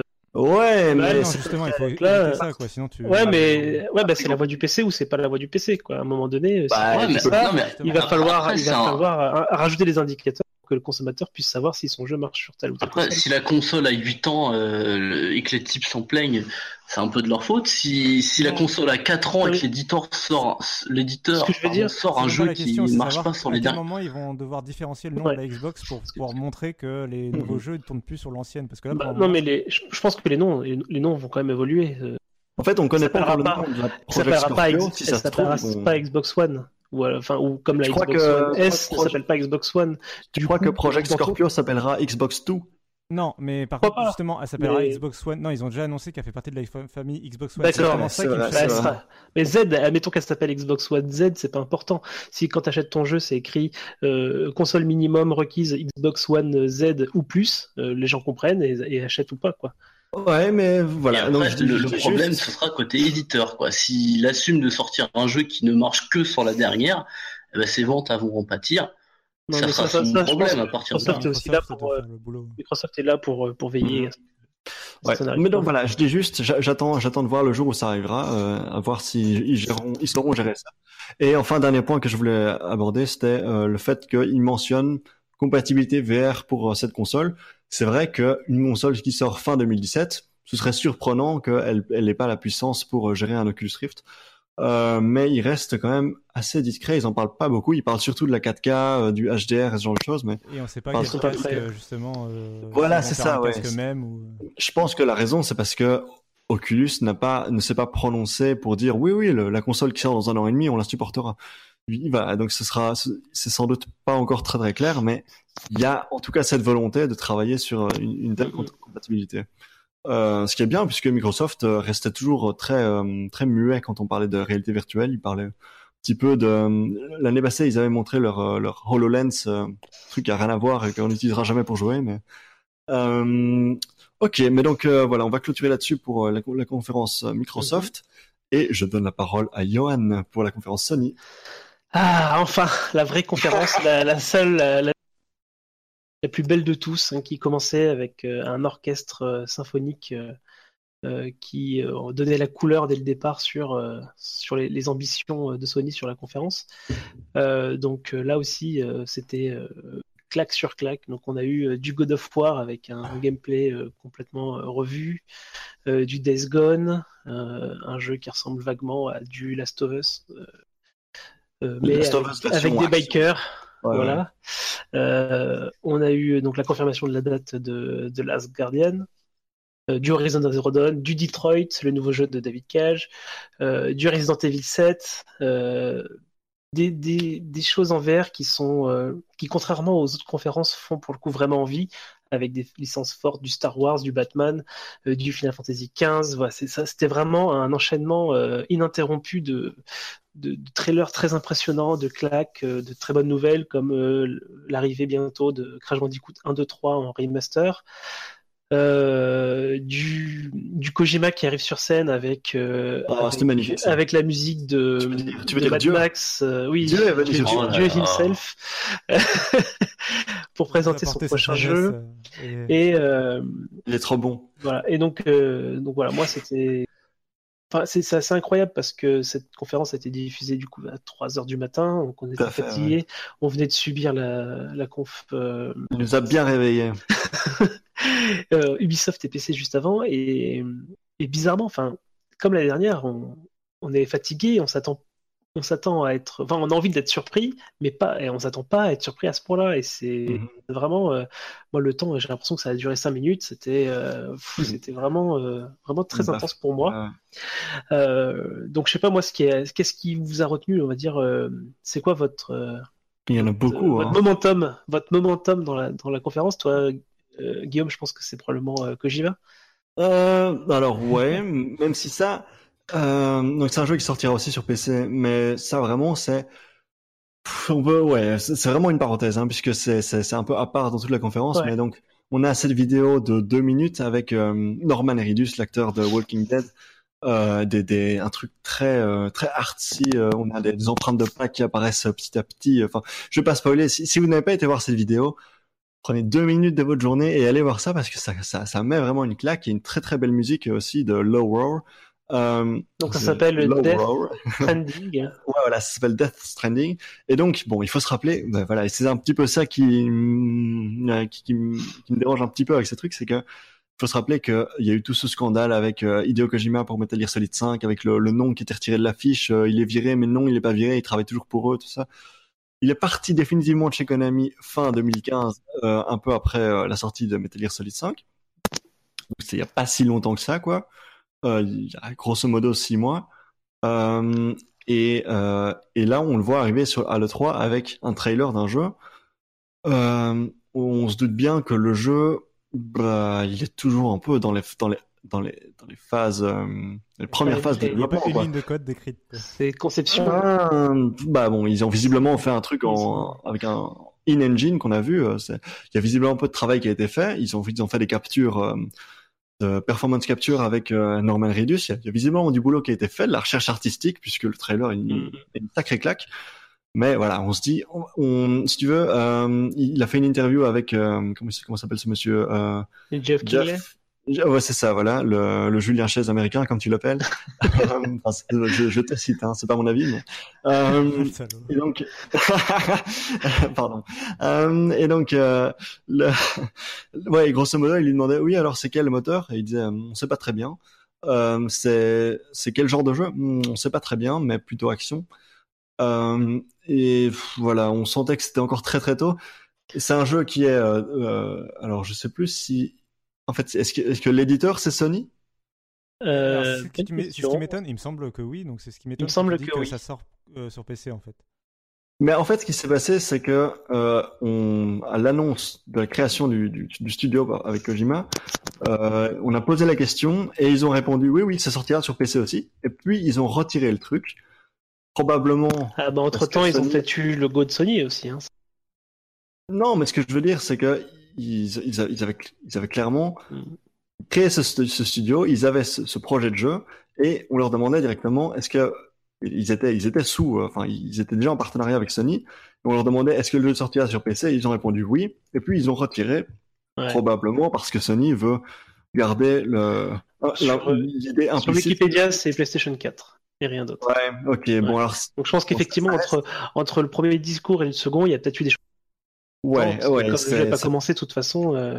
Effectivement, c'est bon. Ce que je dis n'est pas certain. Peut-être que ça sortira pas sur. Une console exclusive. Peut-être qu'ils veulent. Euh... C'est vrai que. Tu sais, c'est comme Final Fantasy VII, euh, oui, par exemple, qui n'est pas du tout une exclusivité Sony, en fait. Mais euh, dans la oui, tête non, des gens. C'est encore, encore, autre chose parce que c'est Square Enix. Mais un meilleur exemple, c'est Shenmue 3, qui est effectivement soutenu par Sony, tout ça. Bon, il y a toute une histoire ce jeu, mais euh, il sort, il sort sur PC. Ouais. Il sort sur PC alors qu'il est soutenu par Sony. Euh, donc c'est voilà, voilà c'est possible. Mais bref, on s'en fout un peu. Je, je sais pas pourquoi on en parle autant. Euh, le, mais voilà, voilà, bon, il y avait quand même un petit peu ce côté. Euh, bon, je vais pas dire bullshit parce que le trailer est très très beau et j'ai beaucoup aimé. Il n'y a pas grand chose à bullshiter en même temps puisque le voilà, jeu est fait. Donc euh, ça c'est vraiment pour nous montrer l'ambiance et et puis pour montrer que Kojima est là et que. Et puis Kojima fait toujours des choses aussi bizarres. super importante pour Sony, donc. Euh. C'est un peu, c'est un peu de la, de, de, comment, je sais pas, je pense qu'une expression, c'est euh, la, la, un miroir et de la fumée, quoi. C'est euh, smoke ah, and mirror, c'est euh, voilà, on, on, te fait rêver, mais en fait, il y a pas grand chose derrière, quoi. C'est un tour de, de présidigitation. Euh, idée Ah bon, tu, tu as, as des exemples en tête? Euh, bah, euh, la présentation au hasard. De, euh, alors, je, en tête, j'aurais No Man's Sky d'ailleurs en, premier. Euh, bah, ah Final Fantasy versus, euh, pas Final Fantasy 7 remake, dont on n'a pas entendu, entendu parler depuis qu'il a été annoncé. Shenmue. Euh, Shenmue 3. Puis j'aurais aussi le jeu. Alors le jeu ultime, c'est vraiment, c'est ceux qui ont fait Journey, et qui travaillent sur un truc avec une pieuvre là sous l'eau. Et on l'a vu une fois à l'E3 il y a genre 3 ans, au début de la PlayStation 4. Et on n'a jamais pu jamais entendu parler depuis. Donc euh, non, mais après, mais euh, non, mais après, euh, c'est pas un défaut. C'est un peu et ça pour le coup, c'est aussi ça fait partie du jeu de le 3 aussi de montrer des trucs. Des fois, tu vois, on parlait de Prey 2 le, tout à l'heure, qui a depuis été rebooté et tout. bah c'est un peu ça, quoi. C'est des fois tu montes des jeux qui sont un petit peu tôt dans leur développement pour montrer, un, pour vendre un peu de rêve à tes, tes clients. Surtout que Sony doit vendre en dehors de vendre du jeu, ils doivent vendre de la PlayStation, enfin du, de la plateforme PlayStation, de la marque PlayStation. Il faut, faut montrer du lourd, même si ça arrivera peut-être dans plusieurs années. Ok, euh, mais euh, donc Johan me demandait ce qui, ce qui m'a le plus marqué. C'est vrai que j'ai beaucoup aimé. En fait, c'est surtout la musique qui m'a plu. j'ai beaucoup aimé cette vidéo euh, de, de Hideo Kojima. Mais je pense que et je suis presque jaloux parce que moi je suis pas un joueur console, mais le God of War c'était quand même un sacré retournement de situation. On s'y attendait pas du ah tout. Euh, et, euh, et il, il, fait un peu baver quoi. C'est c'est vraiment on, je, je, me lève et j'applaudis. Je, je, suis le woo girl de Bethesda quand, je, vois cette vidéo de God of War. Euh, parce que donc on a, on a ce, en fait, ils, ont annoncé que c'était pas un reboot, c'est la suite. C'est euh, le même Kratos qu'on a eu dans en Grèce, très énervé, qui est là maintenant dans les pays nordiques, très très calmé, beaucoup plus vieux. Il a une barbe, il a un fils. Il s'appelle pas God of War 4 quand même. Il s'appelle God of War, ouais, parce que c'est, je sais pas comment, un relaunch, c'est ça que ça s'appelle quand tu quand tu resets le, le, numéro derrière? Euh, et donc euh, très impressionnant en termes de, bah, voilà, c'est typiquement c'est le contraire de ce qu'on voyait chez Microsoft où Microsoft c'est très... 4 quoi. Voilà, c'est c'est beaucoup plus adulte. Il y, a, il y, a, une réflexion par rapport au personnage, euh, un personnage qui a vieilli, mature, etc. Last of, Last of Us comme. Ouais. Alors ouais, de, de, manière générale, beaucoup de jeux dans la conf Sony, euh, on sent l'influence, le passage, le succès de Last of Us, puisque les jeux sont beaucoup plus adultes. Euh, et on prend beaucoup plus le temps de, de se pencher sur le personnage. Beaucoup plus troisième personne euh, et beaucoup plus avec des zombies. Ouais, l'angle de caméra, tout ça. Ouais, voilà. Euh, et alors, il y avait, y avait euh, pas mal de gens qui disaient ah, je sens qu'on on finira par jouer le, le fils parce que euh, quand on dans, dans la vidéo on voyait que le fils gagnait des points d'expérience, on, se disait ouais peut-être que voilà, oui, oui, c'est oui, toi surtout. Ouais. On, pensait que Kratos allait peut-être mourir et qu'on allait peut-être jouer le fils. Euh, il semblerait, d'après euh, les, les, les, annonces, les, interviews qu'on a, qu'on a eu depuis, que non, ce sera, on jouera vraiment Kratos, mais par contre, on aura toujours ce personnage du fils qu'on dirigera avec un, bouton sur la manette qui, lui sera dédié. Et c'est pour ça que le fils a, des points d'expérience. Euh, mais donc voilà, enfin je veux dire, on passe d'un jeu God of War où le mec fait des sauts euh, 10 mètres en l'air, où il fait secouer ses chaînes dans tous les sens et il, envoie sa hache dans tous les sens, un jeu où on a une relation père-fils avec un, un, vieux papa euh, qui quand, quand il se bat avec euh, c'était un, un, ours c'est ça? Euh, ouais un, Il y avait, enfin, il y avait un tu- troll tu- à un moment, enfin il y avait un ogre, Ouais, quoi, à un ça, moment. voilà, et, ouais. de gros monstres impressionnants, mais rien que le moment où il, il se bat euh, contre ce gros monstre, c'est c'est beaucoup plus. On sent, on a l'impression de diriger un homme, quoi. On sait un- le- l'homme face à la bête et pas euh, le dieu qui, dé- qui démolit tout et qui est C'est- très énervé tout le Ça temps. a l'air euh. d'être beaucoup moins euh, arcade, beaucoup moins. euh, Enfin, pas, pas arcade forcément dans le, dans le gameplay, je dis pas que c'est de la simu non plus. Mhm. Mais euh, non, non, dans, c'est sûr. dans le hein. côté, euh, tu vas peut-être pas tuer euh, 20 monstres à la fois en un coup de chaîne. euh, euh, puis voilà, c'est- ça, sera- ça va peut-être moins exploser en gerbe de sang et il y a plus, c'est un peu plus à chaque fois un combat à la fois, un peu plus euh, sur lequel tu, te- tu vas passer un peu plus de temps quoi. Ah, mais dans ce cas-là, tu comprends, tu comprends beaucoup l'appellation reboot qui va au-delà du, du nom, quoi. Parce que si tu passes, enfin, le jeu m'a, le trailer m'a beaucoup plu aussi. euh, J'ai été vraiment très impressionné. Mais euh, si tu joues à God of War et que bah, ton héros il est pas ultra puissant jusqu'à dégommer des titans, bah c'est entre guillemets, c'est plus un God of War. Si tu changes totalement le gameplay, tu assumes, tu assumes ce côté reboot, quoi. Et après, euh, de ce qu'on a vu, est-ce qu'on peut en tirer euh, beaucoup de conclusions? Je sais pas. Ça se trouve, c'est vraiment juste l'intro. Et après, bah, ça repartira en cacahuète et, euh, et, Je- et il sera, m'étonnerait il les armées du Valhalla tout facilement. quoi. Un, un truc qu'on peut préciser, c'est que donc l'arme de Kratos, c'est une hache, et style nordique, style Thor dans Avengers, quand il, quand il lance sa hache sur un ennemi, Ouais, qui revient. il, peut, il peut appuyer sur le bouton et la hache revient. Et en fait, tu peux euh, jeter ta hache au début du jeu, d'après ce que j'ai entendu, et puis euh, faire tout le jeu sans récupérer ta hache et, et te battre Ah ouais à main nue. et puis elle revient quand tu appuies sur le bouton. Euh, mais ouais, franchement, jeu très impressionnant. Moi, j'étais, j'ai pris ma claque. Et vous, messieurs, euh, Thomas, qu'est-ce qui t'a, qu'est-ce qui t'a frappé euh, comme autre jeu dans cette conférence? Hum, alors moi, avant un jeu particulier, la, la conférence en elle-même, euh, tout à l'heure on parlait de Microsoft qui changeait de voix et qui a, qui a totalement... La, la conférence Microsoft était de très bonne qualité, hein, il n'y avait pas de, pas de souci là-dessus. Là, Sony, ils sont restés dans leur voix. Euh, on est les chefs de la console et ils ont sorti une conférence absolument magistrale, quoi.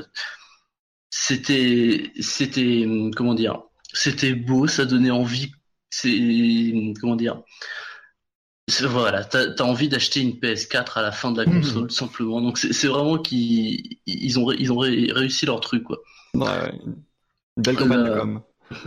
Oui, ah oui, non, mais cl- clairement là-dessus. euh, mais justement, ils sont restés très classiques et l'ont très bien fait. Euh, donc pour ça, il faut. voilà, comme tu disais tout à l'heure, je me lève, j'applaudis et je fais youhou. C'est un peu ça. Euh, alors moi, en jeu particulier, c'est une curiosité teintée de beaucoup d'espoir. Ça va être Resident Evil euh, 7, clairement. Ah, ah, ah, ouais. Là, là encore, le trailer était formidable. Euh, je, je suis curieux, je suis nostalgique de ces jeux. Moi, 5 et 6, euh, comme beaucoup de personnes, ça m'a pas beaucoup plu. J'ai encore joué à d'autres Resident Evil euh, tiers, là, comme euh, Révélation ou alors, Opération Raccoon City, qui était pas terrible, mais que moi j'ai adoré personnellement. Mais Resident Evil 7, j'attends, j'attends de voir ce que ça va faire. J'ai pas été euh, très satisfait finalement des retours de la démo, mais j'ai pas de PS4 donc je- T'as- j'ai pas Ah, pu ok. l'essayer. Qui, qui a essayé la démo ici Moi, je... Moi Euh, aussi. Ouais, euh, bah alors de rapidement euh, sur Resident Evil 7, moi, euh, euh, moi je suis fan de, la licence depuis, enfin j'adore le 3 et, je fais partie des rares personnes qui ont aussi aimé euh, le 5 et le 6 euh, parce que j'y ai joué en coop et parce que c'est une de mes très bonnes expériences de ces dernières années en coop, en coop sur toute la campagne en fait. Être comme ça Ouais, un je, veux- tout le je- temps je et veux bien, s'entraider. je veux bien croire que, je veux bien croire que ce soit différent. Bah, après, voilà, après, il faut avoir confiance, c'était pas vraiment, faut avoir conscience que c'était pas vraiment du Resident Evil, quoi. C'était un jeu d'action euh, à la troisième personne qui était Ouais, très plaisant ça, dans ouais. son gameplay, mais bon, euh, c'est clair que c'était pas du Resident Evil et c'était pas ce qui m'avait fait aimer la licence, quoi. Euh, là, euh, sur la démo, euh, donc c'est un retour à l'horreur, mais c'est un retour à l'horreur plutôt façon euh, Projet Zero slash Silent Hill, c'est-à-dire euh, façon euh, maison hantée, euh, angoisse de l'inconnu et, euh, et peur du noir, etc.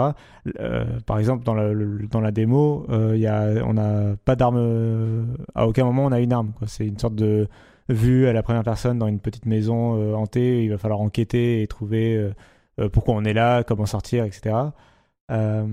et à aucun moment, donc on a une arme, alors que pour moi, pour moi, la différence fondamentale entre Resident Evil et les autres séries d'horreur, c'était de l'horreur, mais avec un peu d'action quand même, avec du fusil à pompe, du pistolet, ouais. mitraillette. Euh...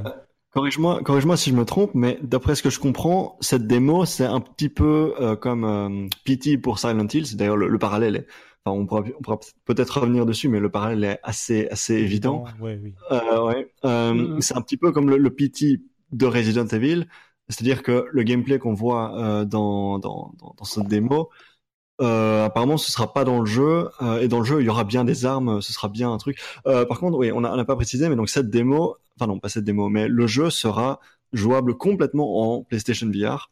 Euh, et apparemment, pour ceux qui étaient à l'E3 et qui ont pu l'essayer, avec le, le PSVR, c'était c'était très beau. C'est très beau, mais c'était pas par contre, ça donnait pas terrible, apparemment. Ah oui, oui, oui, bon, mais ça. Euh... Faut préciser. Ça, c'était évident. c'est implicite.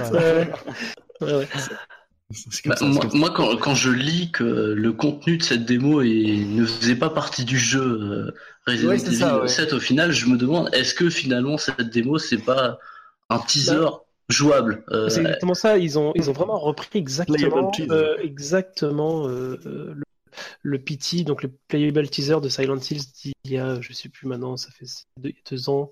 Pas longtemps. Euh, donc c'était enfin vraiment le schéma euh, le même. On présente quelque chose sur scène, euh, on fait, qui fait la surprise. Euh, vous pouvez jouer tout de suite euh, en téléchargeant tout de suite la démo. Les gens, euh, les gens y jouent. C'est vraiment enfin, exactement le, le, même concept en fait de, de communication. Le, très... Et le gameplay est assez similaire. Alors je sais qu'ils veulent garder un peu plus l'ADN de de Resident Evil sur, euh, sur le gameplay, donc on verra comment ça se traduit. Mais du coup, moi j'ai vraiment l'impression qu'ils ont euh, ouvertement pompé euh, ce système de playable teaser. après, que le jeu soit pas comme ça, moi ça me, ça me chagrine pas, parce que moi ce que j'ai joué m'a pas spécialement convaincu. j'ai trouvé ça très cool. Peut-être qu'il faut le jouer en réalité virtuelle pour pour en apprécier euh, l'horreur complet. Euh, en tout cas, oui, moi, c'est, ça a été, bah, je sais pas, vous vous souvenez, hein, quand j'étais sur le Slack, j'étais comme un fou à l'annonce du, à l'annonce du, ouais, l'apparition du Resident Evil. Je crois, y avoir joué. Euh, ah oui, je, l'ai téléchargé immédiatement, etc. On, on voyait euh, cette, ce, ce, dans ce manoir hanté comme ça, on, on, voyait ces images, voilà, jeu d'horreur, tout ça. Je pense que euh, sur le Slack, Johan, si j'ai bon souvenir, on se demandait si c'était pas Outlast 2, c'est ça Ouais, c'est ça. Au tout début, ça, on disait. ah ouais, c'est Outlast 2, sûrement d'office. Et puis tu vois le, le, trailer qui arrive et tu fais, mais waouh On s'y attendait pas du tout. Surtout que on se disait toujours, puisque en fait, euh, les, les, les, épisodes un, un peu euh, reniés, qui sont le 5 et le 6, se sont toujours tr très bien vendus, les, les chiffres sont très bons, et donc on se disait tout le temps, ben, ils vont pas, ils vont, ils vont pas changer la formule, hein, ils vont, ils vont rester sur ce, ce truc qu'on n'aime pas. Et puis là, on voit, euh, ben, en tout cas, bon, c'est ce qui transparaît, puisqu'on n'a pas encore vu vraiment le vrai jeu, on n'a pas vu euh, Chris Redfield et, euh, et Léon, tout ça, euh, mais il, trans il, appa il apparaît qu'il y a une remise en question et qu'il se redirige plus vers un truc euh, ouais. moins moins bourrin euh, et plus euh, plus horreur. Plus horreur D'ailleurs, ouais. c'est bien la suite de Resident Evil et c'est bien ancré dans l'univers de Resident Evil. Mais par ouais, contre, tout à fait. Ouais. On jouera ni Chris ni Léon et surtout. Euh, euh, ils veulent s'éloigner, enfin ils ont dit qu'ils voulaient s'éloigner des héros un peu clichés euh, série, série Z là de des premiers Resident Evil quoi et aller plus vers du normal. Et du coup, j'ai l'impression qu'ils vont aller vers du héros un peu normal. Et du coup, je pense qu'ils se rapprochent énormément de ce que faisait Silent Hill, en fait. Qui était vraiment la marque de fabrique de Silent Hill. C'était de jouer des, des gens comme vous et moi, qui d'ailleurs n'étaient pas forcément très doués avec les armes à feu, justement. Bah, ouais. euh, et c'était vraiment le, le pitch, quoi. Et Comme vous coup, et moi, si on oublie le fait que certains personnages de Silent Hill étaient des psychopathes complets et qu'ils avaient tué leur femme et ils avaient découpé oh dans leur coffre. Oui, mais bon. Euh... non, mais d'accord, mais euh, c'était personnages. C'est voilà, ils, euh, ils sont pas forcément. C'est pas des flics surentraînés euh, membres d'élite de la Non, oui, j'ai bien compris. Mais, mais justement, moi, c'est pour ça, c'est c'est c'est ce qui éveille toute ma curiosité sur ce jeu. Euh, ça va être quoi? Parce qu'on ça fait bizarre quand même de, de faire un Resident Evil où t'enlèves ces personnages charismatiques.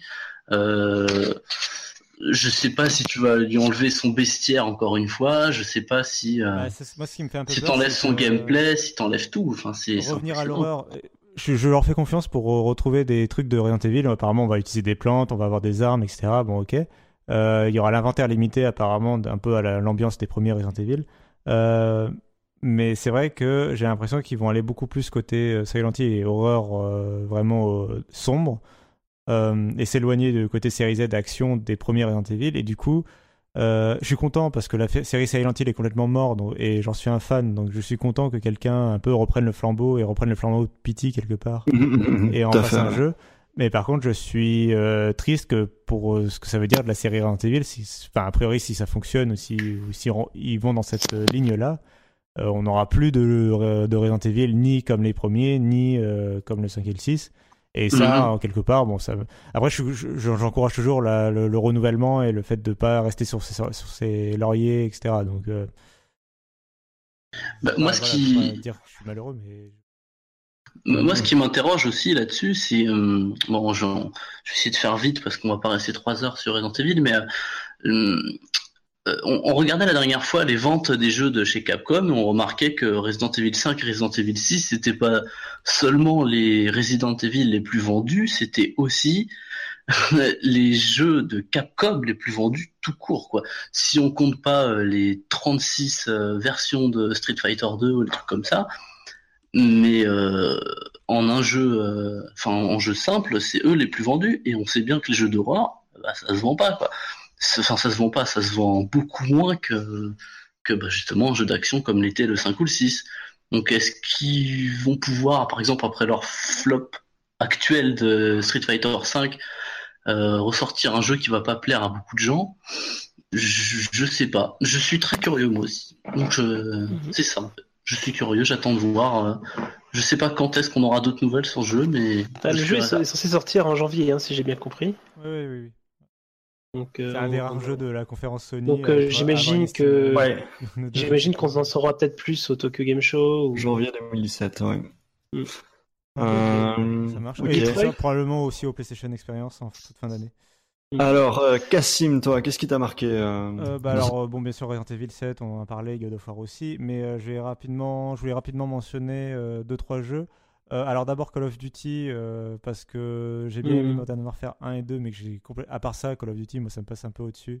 Et que j'ai été très surpris euh, de la bande-annonce euh, de la conférence Ouais. Sony, euh, qui commence un peu dans l'espace et tout ça. Et au début, on ne sait pas que c'est du Call of Duty. quoi. Exact. Ah ouais, le trailer était très très bien fait. et On Bah, était, on était Sur le Slack, on on on surpris regardait, par du Call of Duty. Bah, oui, ça. c'est ça. C'est Sur le Slack, c'est ça regardait- qu'on... On regardait le stream, on voyait un truc dans l'espace et on voilà, on sentait l'argent, il y avait du budget dans les animations, dans les dans les décors, tout ça. euh, C'était c'était c'était, il y avait du budget visiblement.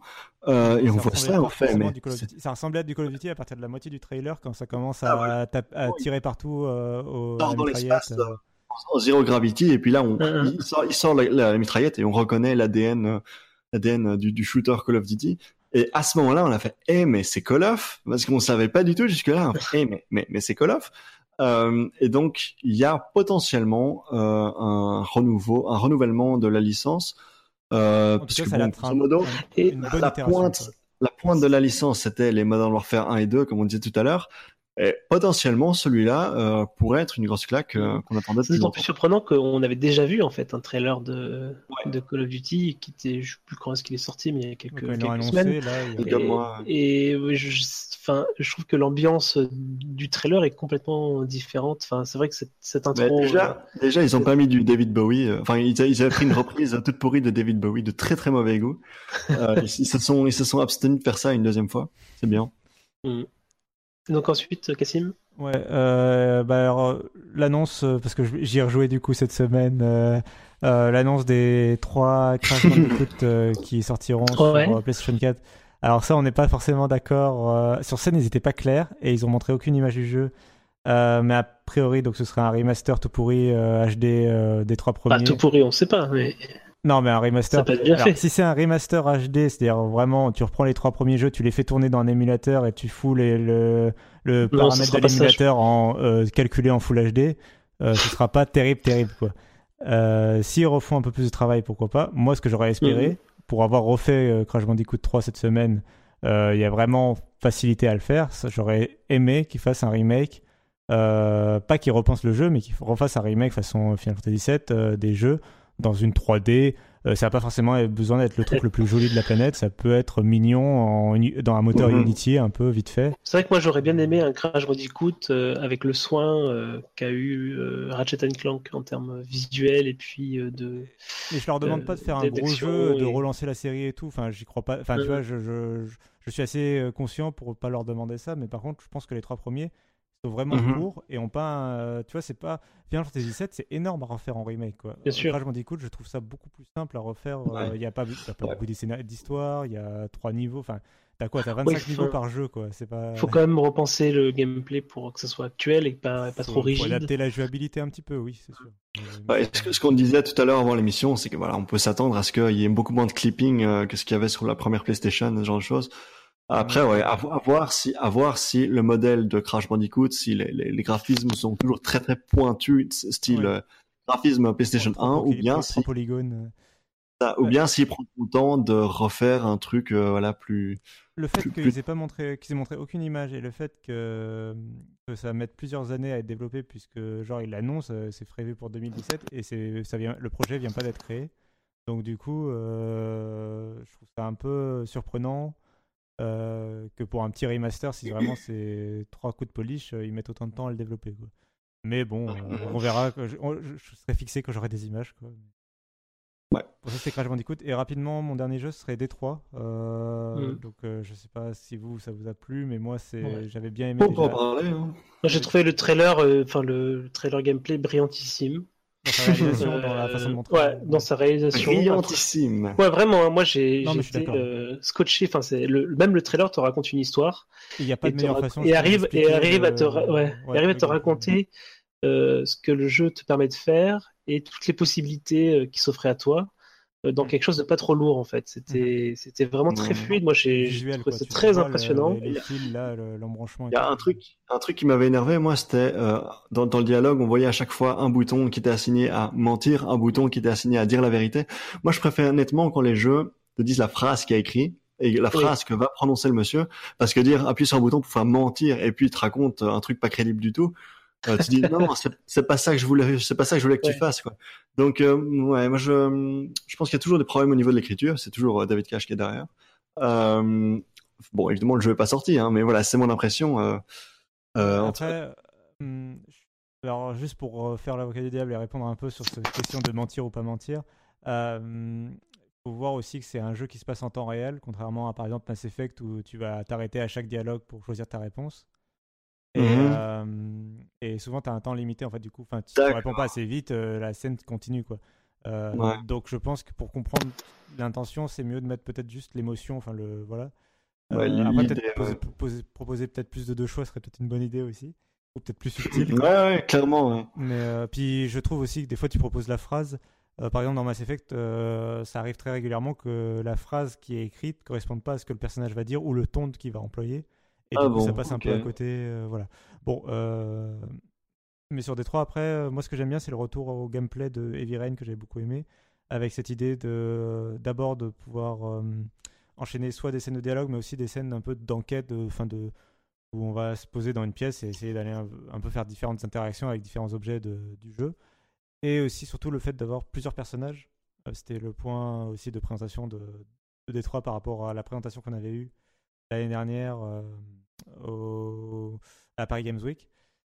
Euh, C'est-à-dire que euh, l'année dernière, c'était euh, Kara, je crois, le nom, euh, donc qui est une petite androïde, qui devient humain et qui se fond dans le décor, quoi, dans la société. Et là, c'est un enquêteur, donc en tout cas, euh, il y aura plusieurs personnages et l'histoire continuera si un des personnages euh, meurt, en fait.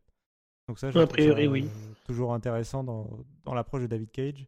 Et Ouais, ouais, il, j'attends- il a pas, pas peur d'innover en termes de narration. Ça, c'est on peut, on peut, on peut lui donner ça. Après, s'il le fait bien, c'est. Oui, non, mais on est d'accord. Euh, moi, j'avais bien aimé Rain, mais c'est vrai qu'il n'était pas sans défaut du tout, même en termes de narration et de scénario.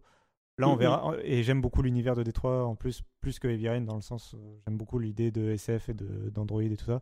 Donc, euh, donc j'en attends beaucoup euh, de ce jeu. Même si on n'a pas de date, toujours. Classique de chez Sony. Mais encore une fois, que ça soit pour euh, Detroit ou pour euh, Resident Evil ou je, vous parliez juste avant de Call of Duty, c'était encore extrêmement bien présenté à partir du trailer. Oui. La, Et puis avec avec l'orchestre symphonique qui jouait les musiques. Moi c'est vraiment ce que j'en retiens. C'est ça. Moi c'est vraiment ce que j'en retiens le plus quoi. La, mm. la conférence, en plus du contenu, la forme était parfaite. C'est vrai que j'ai pas parlé de la conférence, mais euh, rapidement pour dire que euh, par rapport à l'année dernière, l'année dernière, enfin moi les années précédentes, je m'étais assez fait chier dans les conférences Sony, en dehors des annonces qui étaient très impressionnantes. Euh, il y avait mhm. énormément de blabla, énormément de, de, discussions sur le business, enfin avec même l'intervenant de Sony Pictures qui venait sur scène. Là cette année, ils ont vraiment corrigé le tir, ils ont vraiment fait du, pour moi ils ont fait du Microsoft, c'est-à-dire ils ont fait de l'enchaînement de trailers sans trop de blabla, et ils ont en plus amélioré leur set avec cette idée merveilleuse de l'orchestre là. Euh, qui jouait les musiques, euh, ça rendait vraiment. Euh, puis la scène, d'une manière générale, était assez belle. donc ça faisait vraiment. C'est vraiment très bien mené et très bien organisé. Et du coup, je trouve que la conférence est même meilleure que l'année dernière, même si les jeux n'étaient peut-être pas forcément aussi attendus par la communauté. Quoi, tu vois. Mhm. J'aimerais revenir aussi sur, euh, sur le segment euh, réalité virtuelle de, de Sony, qui je trouve était vraiment euh, plus conséquent et plus ambitieux que tous les ah, autres segments VR de, de l'E3, avec notamment, enfin, avec clairement, moi je vois des, des systèmes sellers, hein, le, le Batman Arkham VR et le Star Wars Battlefront sont des choses que j'ai envie d'essayer. Euh, et c'est des choses qui seront susceptibles euh, de me faire vraiment acheter ce, ce casque-là. Les, retours euh, de ce qu'on entend des gens qui sont à l'E3 disent que, et moi j'étais très sceptique, hein, que le Batman Arkham VR est, très très bien, il paraît. Mm, mm. C'est fait par les mêmes que Batman Arkham. Ouais, c'est ça, c'est Rocksteady. ouais. ouais. Et même, comme on disait tout à l'heure, on parlait et chez Ubi et chez. C'était Microsoft, je crois, avec Star Trek. Euh, donc Ubi avec l'aigle et Star Trek chez Microsoft, on dit ouais bon bah. Non non, Star Trek, Star Trek c'est chez. Ouais. Les, deux sont chez Ubi. Ah bah ah oui non excusez-moi. Il n'y a, pas, y a pas de VR chez Microsoft. Hein. Ouais non non par... euh, ouais ouais excusez-moi. Le mais de toute façon c'est les deux exemples je voulais les prendre quand même peu importe où ils étaient. Euh, Star Trek euh, et Ubi donc ça faisait euh, pardon et Eagle Flight ça faisait pas rêver et là chez Sony, ils arrivent avec un Star Wars où tu es dans un X-Wing. c'est ça. Bah, tout de suite, ça envoie. Ça, c'est le truc, euh, c'est la, fantasme. Euh, tu, mélanges les deux, là. Tu mélanges la grosse licence et l'espèce de sensation que tu veux vivre en VR. Ce, qui, donne encore une fois, ce qui donne encore une fois raison à Patrick, notre notre mentor euh, podcastique, qui voilà, il y a vraiment cette idée que Sony, ils ont une grosse base installée, ils ont du budget, ils ont une crédibilité en tant qu'acteur. Euh, là où euh, côté PC c'est beaucoup plus divisé, il y a, il y a une concurrence euh, entre le, le, Vive et l'Oculus, et Sony a un, potentiel grâce à sa grosse base et grâce à son budget de ramener des Star Wars, des Batman, Ils ont le, des Final Fantasy XV. ouais. Oui, tiens d'ailleurs une petite parenthèse, le, le, la démo VR qu'ils ont fait pour Final Fantasy XV.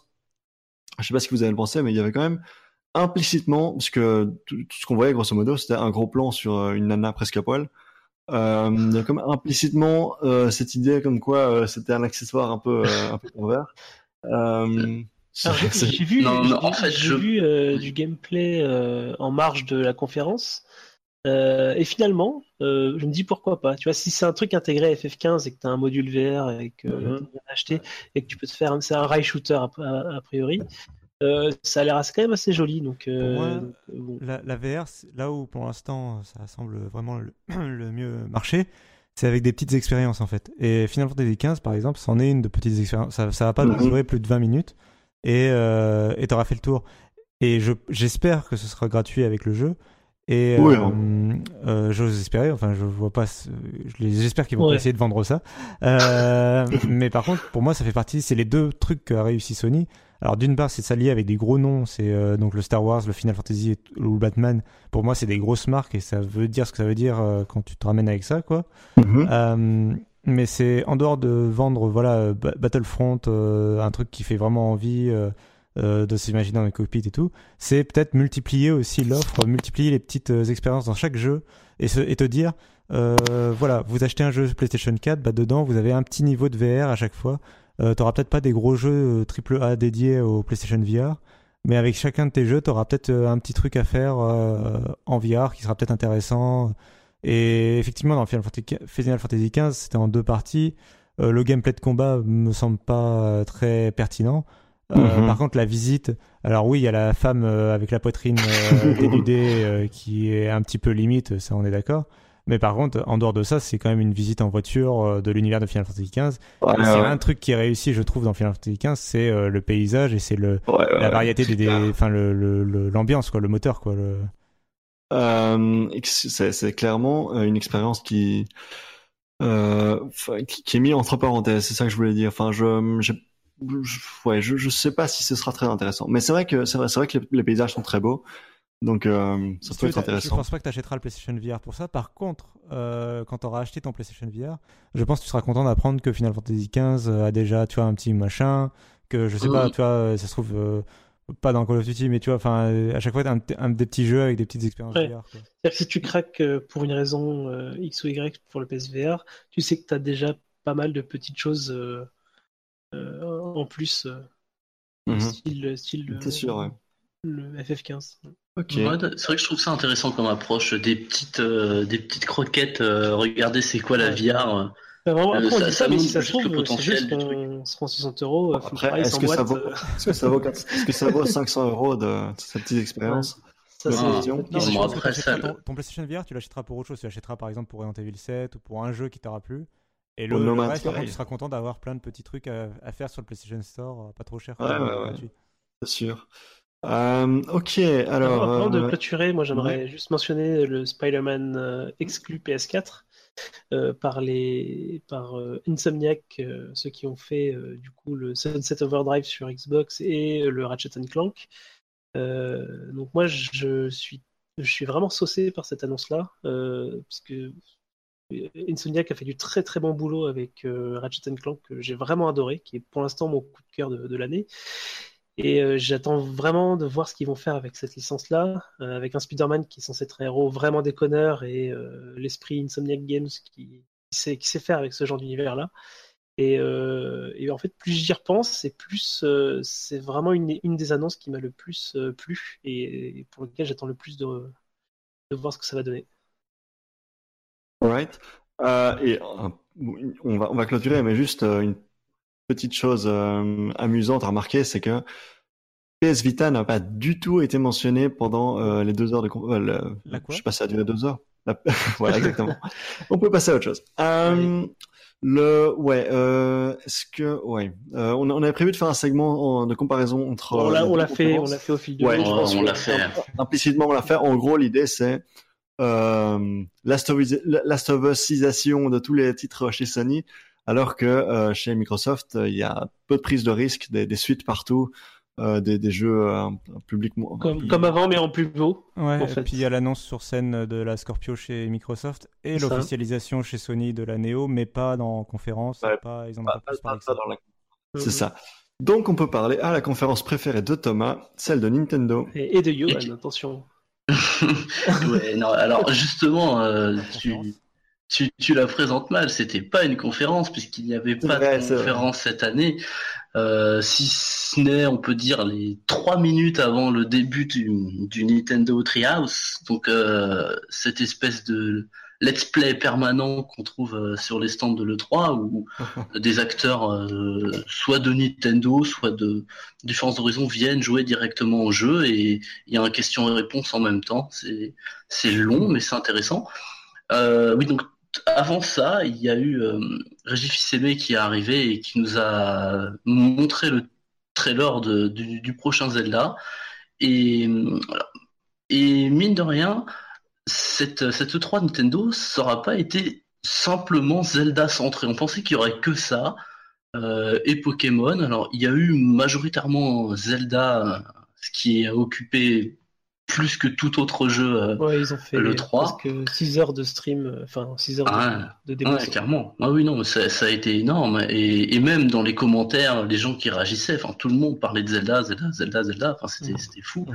Euh, Pokémon, mais il y a aussi eu, au cours de ces, de ces quelques jours, il y a eu aussi finalement pas mal d'annonces. On s'attendait pas à tant de, tant de choses que ça, quoi. Ils ont, alors ça a été rapide, ça a été des petites annonces et il n'y a pas eu, euh, Alors, c'était des choses qu'on savait, qu'on savait déjà quand même, à part, euh, la- à part euh, Ever Oasis. Ouais, voilà, il y, y a eu Evo Oasis, mais il y a eu l'annonce du euh, d'un d'un petit Smash Bros, euh, pardon Mario Party sur 3DS, Oui, une date pour euh, le, fut- le futur Paper Mario, ça a parlé de Dragon Ah oui, Quest, ça. ça a parlé de, euh, il y a eu aussi sur Harvest Moon, enfin, c'était pas forcément des gros trucs évidemment, de toute façon, c'était sur Zelda cette E3, mais il y a aussi eu d'autres choses autour quoi. Mais bon, j'imagine que tout le monde ici va parler de Zelda, et c'est Bien bien sûr, normal. sûr, ouais.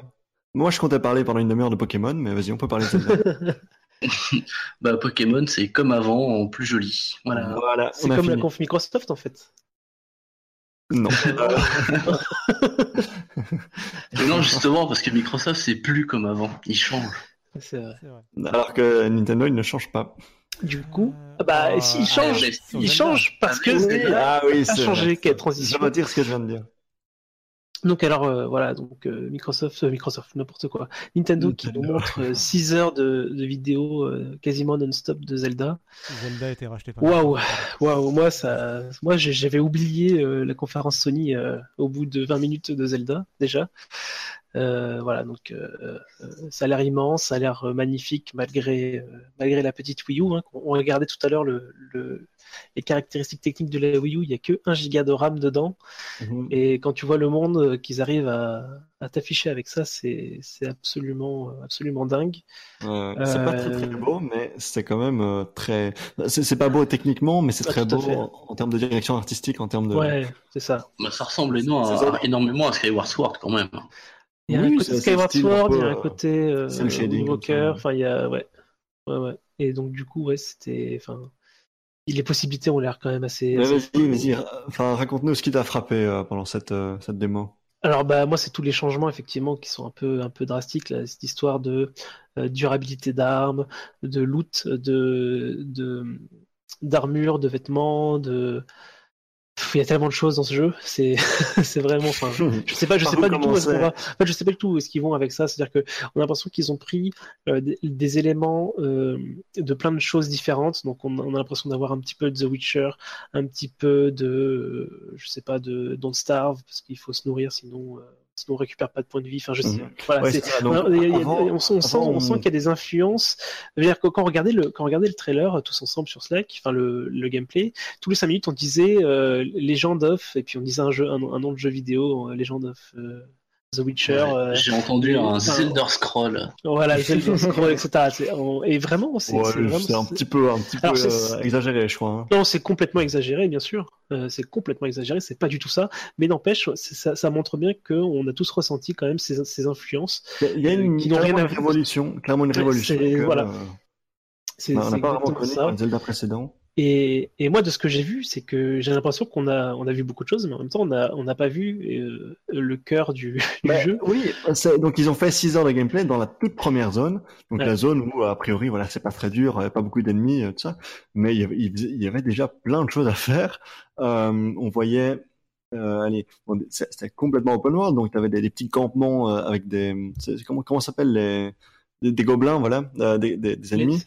Euh, et, euh, et donc on commence le jeu en, en, ca- en caleçon, et donc grosso, grosso modo. Euh, il commence avec un bâton pour se battre. Et puis euh, il tue les, les gobelins et il peut récupérer leur gourdin mais le gourdin tu l'utilises euh, un petit peu et puis il commence vite, vite fait à, à se casser. Puis tu peux le, moteur physique c'est vraiment c'est vraiment nou- nouveau pour un Zelda. C'est toute cette euh, Nouveau pour un jeu- Nintendo. Le jeu qui propose autant que ça attends il y a quelqu'un qui pop son micro euh, toutes les deux secondes là je ne sais pas qui c'est c'est moi. Euh, D'accord. Euh, donc, mais donc il y a le, le- ce, ce jeu Nintendo qui repose autant que ça sur un moteur physique. Donc on voit dans le trailer hein, le Link qui pousse un rocher euh, le, le, le rocher qui dévale la, la, la- la falaise, le, la, descente, Ouais. euh, qui, qui va écraser les ennemis tout en bas. Euh, on voyait pendant le stream euh, un moment il était tout en, tout en haut d'une colline, il voulait attaquer un, un campement ennemi. Il ba- balançait une bombe et la bombe roulait. Et puis euh, en fait, non, euh, pas de chance. euh, la bombe a roulé un peu à droite de, ce qu'il visait. Et donc, ça a explosé. Et les, gobelins ennemis, tu les voyais réagir. Il y avait une intelligence artificielle. Tiens, j'ai entendu quelque chose.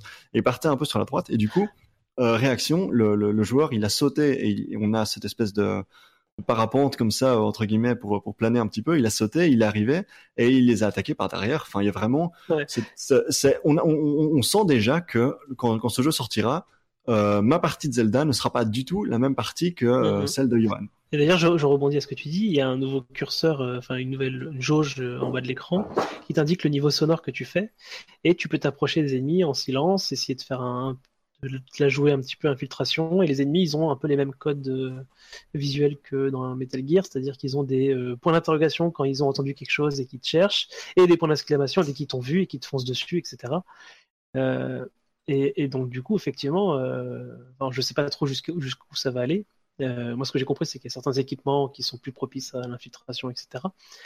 Euh, et, du coup, oui, effectivement, toutes les parties risquent d'être différentes. Là où, dans un Zelda classique, on a tous fait le même Zelda, mmh mmh dans le même ordre, etc. Et là, ça s'annonce vraiment ouvert, mais à tous les points de vue, pas juste monde ouvert, mais gameplay ouvert. Et... Ouais. Et je sais pas vous, mais le, le fait qu'on puisse cueillir des pommes euh, ramasser, de, euh, pêcher un poisson et puis allumer un feu euh, avec un, un, bout de bois et, et, un silex et se faire un campement et puis cuire la pomme, cuire le poisson et récupérer les points de vie comme ça. C'est, ça me rappelle un peu, ça n'a rien à voir, hein, mais Snake Eater là, ouais, c'est ça. Comme il fallait se nourrir. Et c'est, mais c'est tellement mignon cette idée de, de, se faire à manger comme ça. moi, j'aime bien. Non, mais vraiment, euh, tu parlais de révolution tout à l'heure pour pour ce Zelda. Moi, j'espère que parce qu'il donc il sortira sur Wii U, mais il sortira aussi sur NX.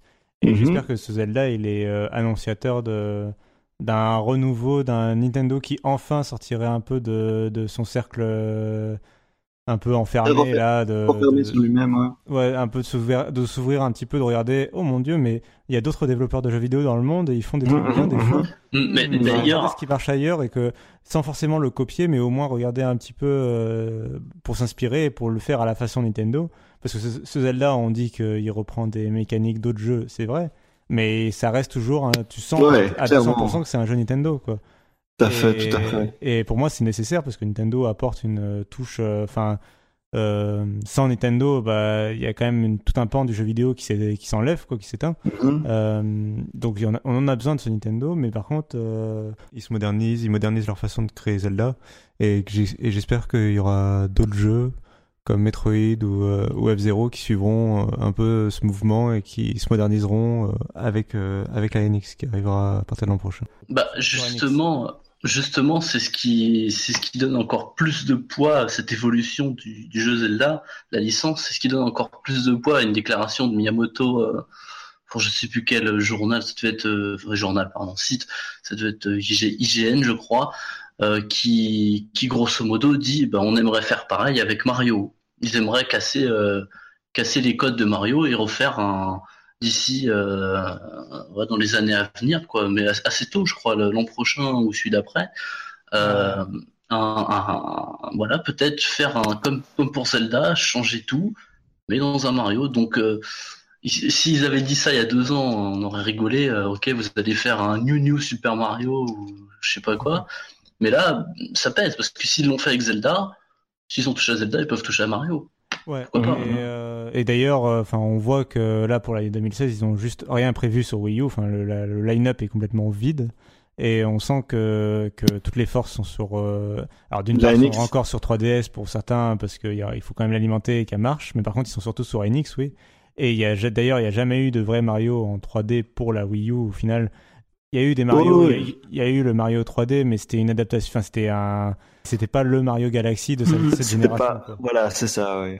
Euh, et il y a besoin de ce nouveau Mario en 3D aussi, en plus du Zelda. Et justement, s'ils peuvent euh, apporter ce qu'ils ont apporté à Zelda là déjà, alors le, jeu est pas sorti, on sait même pas s'il est bien, hein, mais on sent déjà que voilà. Au moins ils ont de l'ambition. On leur demande, on leur demande même pas de faire des bons jeux, on leur demande au moins d'avoir de l'ambition et de la créativité. Et là, avec ce Zelda, on peut pas dire qu'ils en ont pas eu quoi. Euh, quand on voit l'ampleur du jeu, quand on voit les, les nouvelles capacités, et voilà. Donc, euh, enfin, c'est vraiment vraiment positif pour Zelda, je, je pense. Je pense que le jeu sera très bon parce que je fais confiance à la euh, qualité des jeux Nintendo, euh, qui, de la façon dont ils sortent toujours des jeux plutôt de bonne qualité.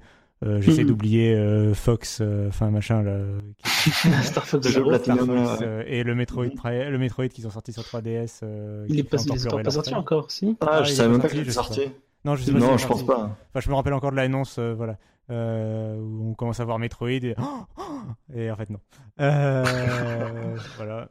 Mais euh, donc voilà, plutôt surpris et positivement surpris Ouais, par, ouais, par c'est une Nintendo. bonne direction. Ouais. rapidement sur leur haute licence Ever Oasis parce que j'ai- j'étais le seul personne à, à aimer, je crois, sur le Slack, à être intéressé par le jeu. Euh, bon, sans revenir sur les détails du jeu, euh, déjà un, c'est une nouvelle IP de Nintendo, donc ça, ça fait toujours du bien. Euh, on leur a demandé pendant plusieurs années de faire des nouveautés et ils en font enfin, donc ça c'est cool.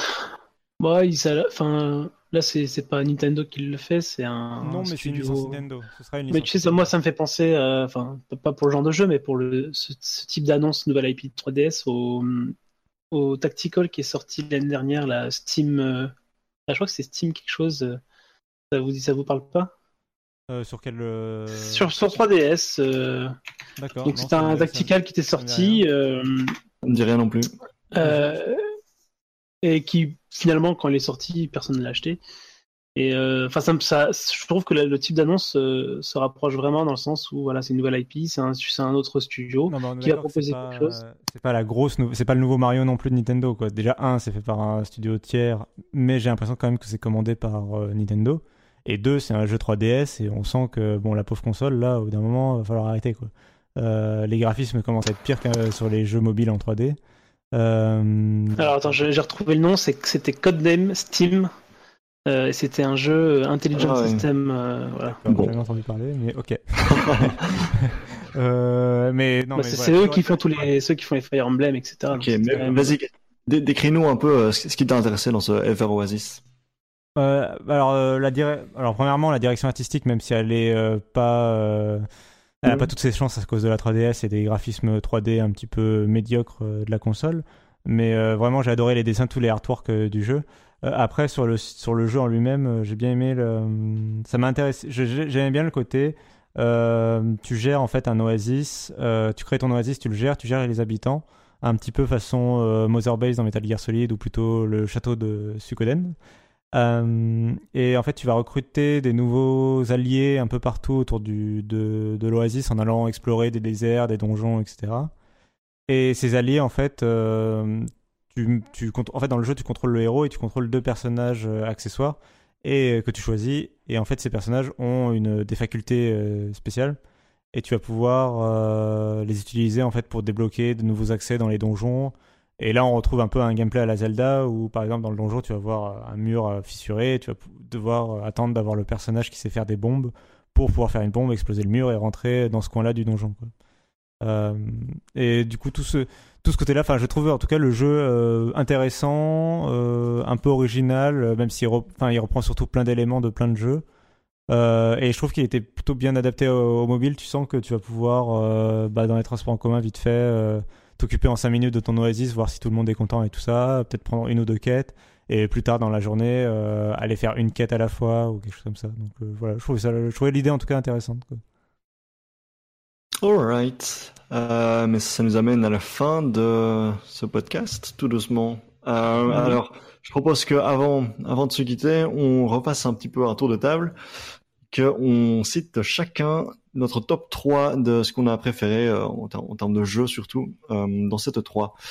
Euh, et je propose que Thomas, Thomas commence. Un top 3, bah alors évidemment, enfin Zelda, mais c'est même presque pas la peine de le mentionner pour moi en tout cas.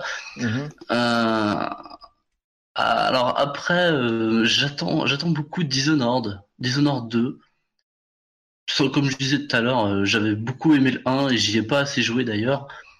Euh, et comment s'appelle Non, oui, donc pardon, Dishonored 2. Je je sais plus. Est-ce qu'ils avaient annoncé une date euh, précise en fait? Toi? Ouais. C'était plus très précis. Moi, bon. Euh, je- je je crois, normalement. Euh... Ouais, pas ouais. Moi, je j'irai pas sur ce de là. Non, mais donc euh, Ah si, c'est le 11 novembre. De... 11-9 ans. Bon, c'est génial. Alors, donc, euh, Dishonored 2. Et en troisième, parce qu'on n'en a pas parlé, et je pourrais pas y jouer, parce que j'ai pas de PS4. Euh, je pense pas que j'en achèterai d'ici là. C'était le Horizon euh, Zero Dawn. Ah Euh, ouais, très, je, ça m'a plu simplement. Je- en fait, je, je l'avais complètement zappé le 3 de l'année dernière. Euh, donc moi, limite, j'ai découvert ici et ça m'intéresse beaucoup. Ça m'intéresse. Euh, j'ai bien aimé l'aspect, l'aspect. Euh, T'as une wildling un peu des Game of Thrones et tu vas te battre contre des euh, Hmm. contre des trucs qui sont un peu plus longs que Terminator encore. Donc c'est non, je, je ouais, ça c'est mon top 3. Alright. Johan, quel est ton, ton top 3 Alors, bah, moi, euh, Zelda clairement en premier, euh, qui pour moi vraiment le jeu a éclipsé un peu euh, toutes les étoiles que j'avais dans les yeux d'avant, donc remplacé par des, petits links qui courent partout et qui font exploser des trucs. En deuxième, on n'en a pas parlé, je, m'en rends compte en, le disant, c'est The Last Guardian.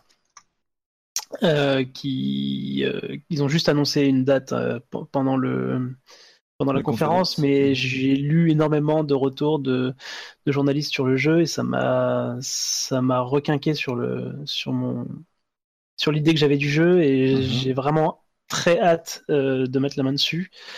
Euh, et en troisième, euh, Titanfall 2 euh, pour son multi euh, qui a l'air vraiment péchu. Pareil, j'ai j'ai hâte. euh, je sais pas s'il y a une bêta euh, qui s'annonce, mais euh, je vais forcément l'essayer en bêta et peut-être l'acheter si euh, si je suis convaincu. Voilà. Alright. Et toi, Cassim Euh, alors, je suis en train de réfléchir. Bon, alors déjà, euh, euh, alors ça va être difficile de les noter, enfin de les, les hiérarchiser. Mais euh, Mhm. je mettrais Resident Evil 7 euh, parce que vraiment, euh, c'est un, bah, je suis fan de la licence, je suis fan de Silent Hill. Euh, et euh, et j'attends, enfin la démo, moi, m'a plu et j'ai trouvé que c'était une bonne, euh, Bonne direction. bonne démo et puis j'ai préféré même à Mhm. Pity sur certains aspects. Donc du coup, euh, j'attends le jeu. Euh, après, C'est euh, ton, c'est ton troisième ou ton premier, ça? Je dirais mon troisième.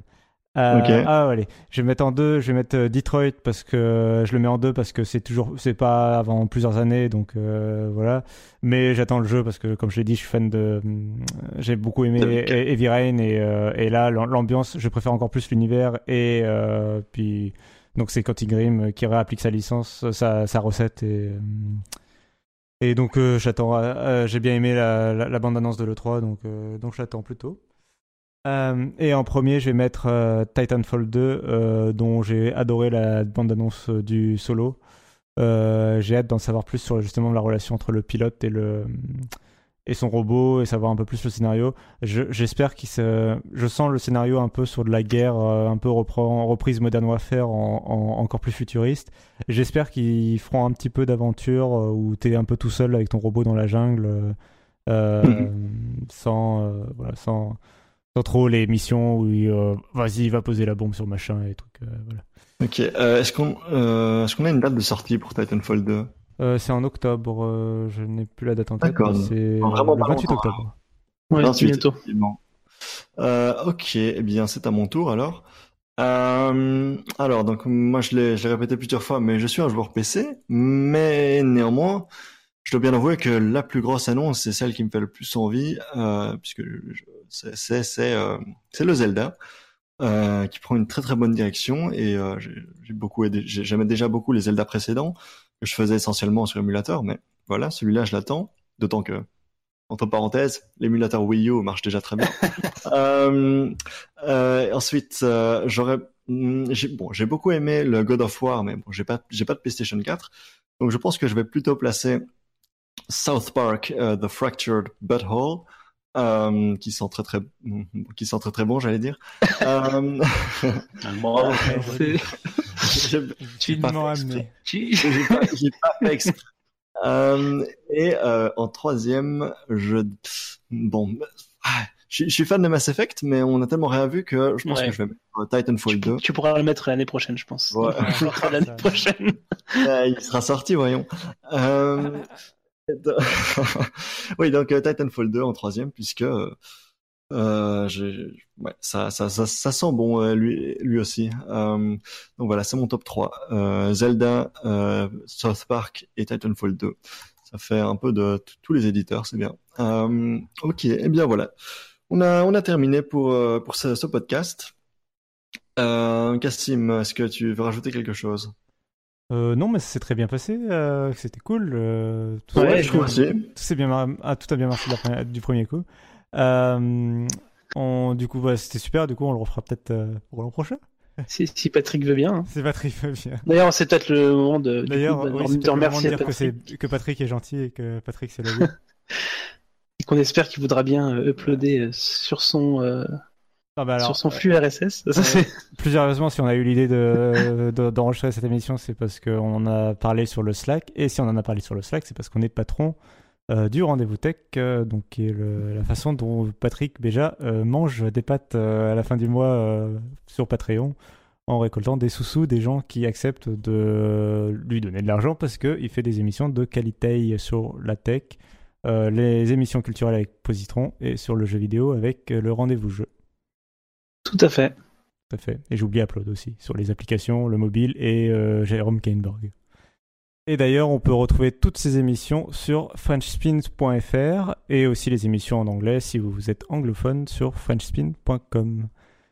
Euh, avant de se quitter, on va peut-être euh, faire un tour de table comme Patrick aime bien le faire pour dire où on peut se retrouver sur, on peut vous retrouver sur Internet et partout ailleurs. Geeko, Geeko, oui c'est moi. Euh, eh bien moi, on peut me retrouver sur Twitter slash euh, Geeko86. Il y aura un lien euh, dans, dans les notes de l'émission.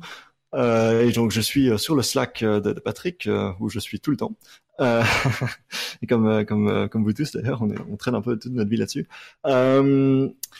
et qu'est-ce que oui et alors un projet que j'aimerais promouvoir, c'est l'application Android que je développe, ma startup que je que je vais très bientôt lancé. Donc euh, normalement l'application sera lancée sur le Play Store dans cet été. Voilà, ça fait une fourchette euh, acceptable. Euh, mais donc vous pouvez déjà l'essayer. C'est une application qui s'appelle Quick Lyric et vous pouvez aller sur quicklyric.be pour accéder à la preview.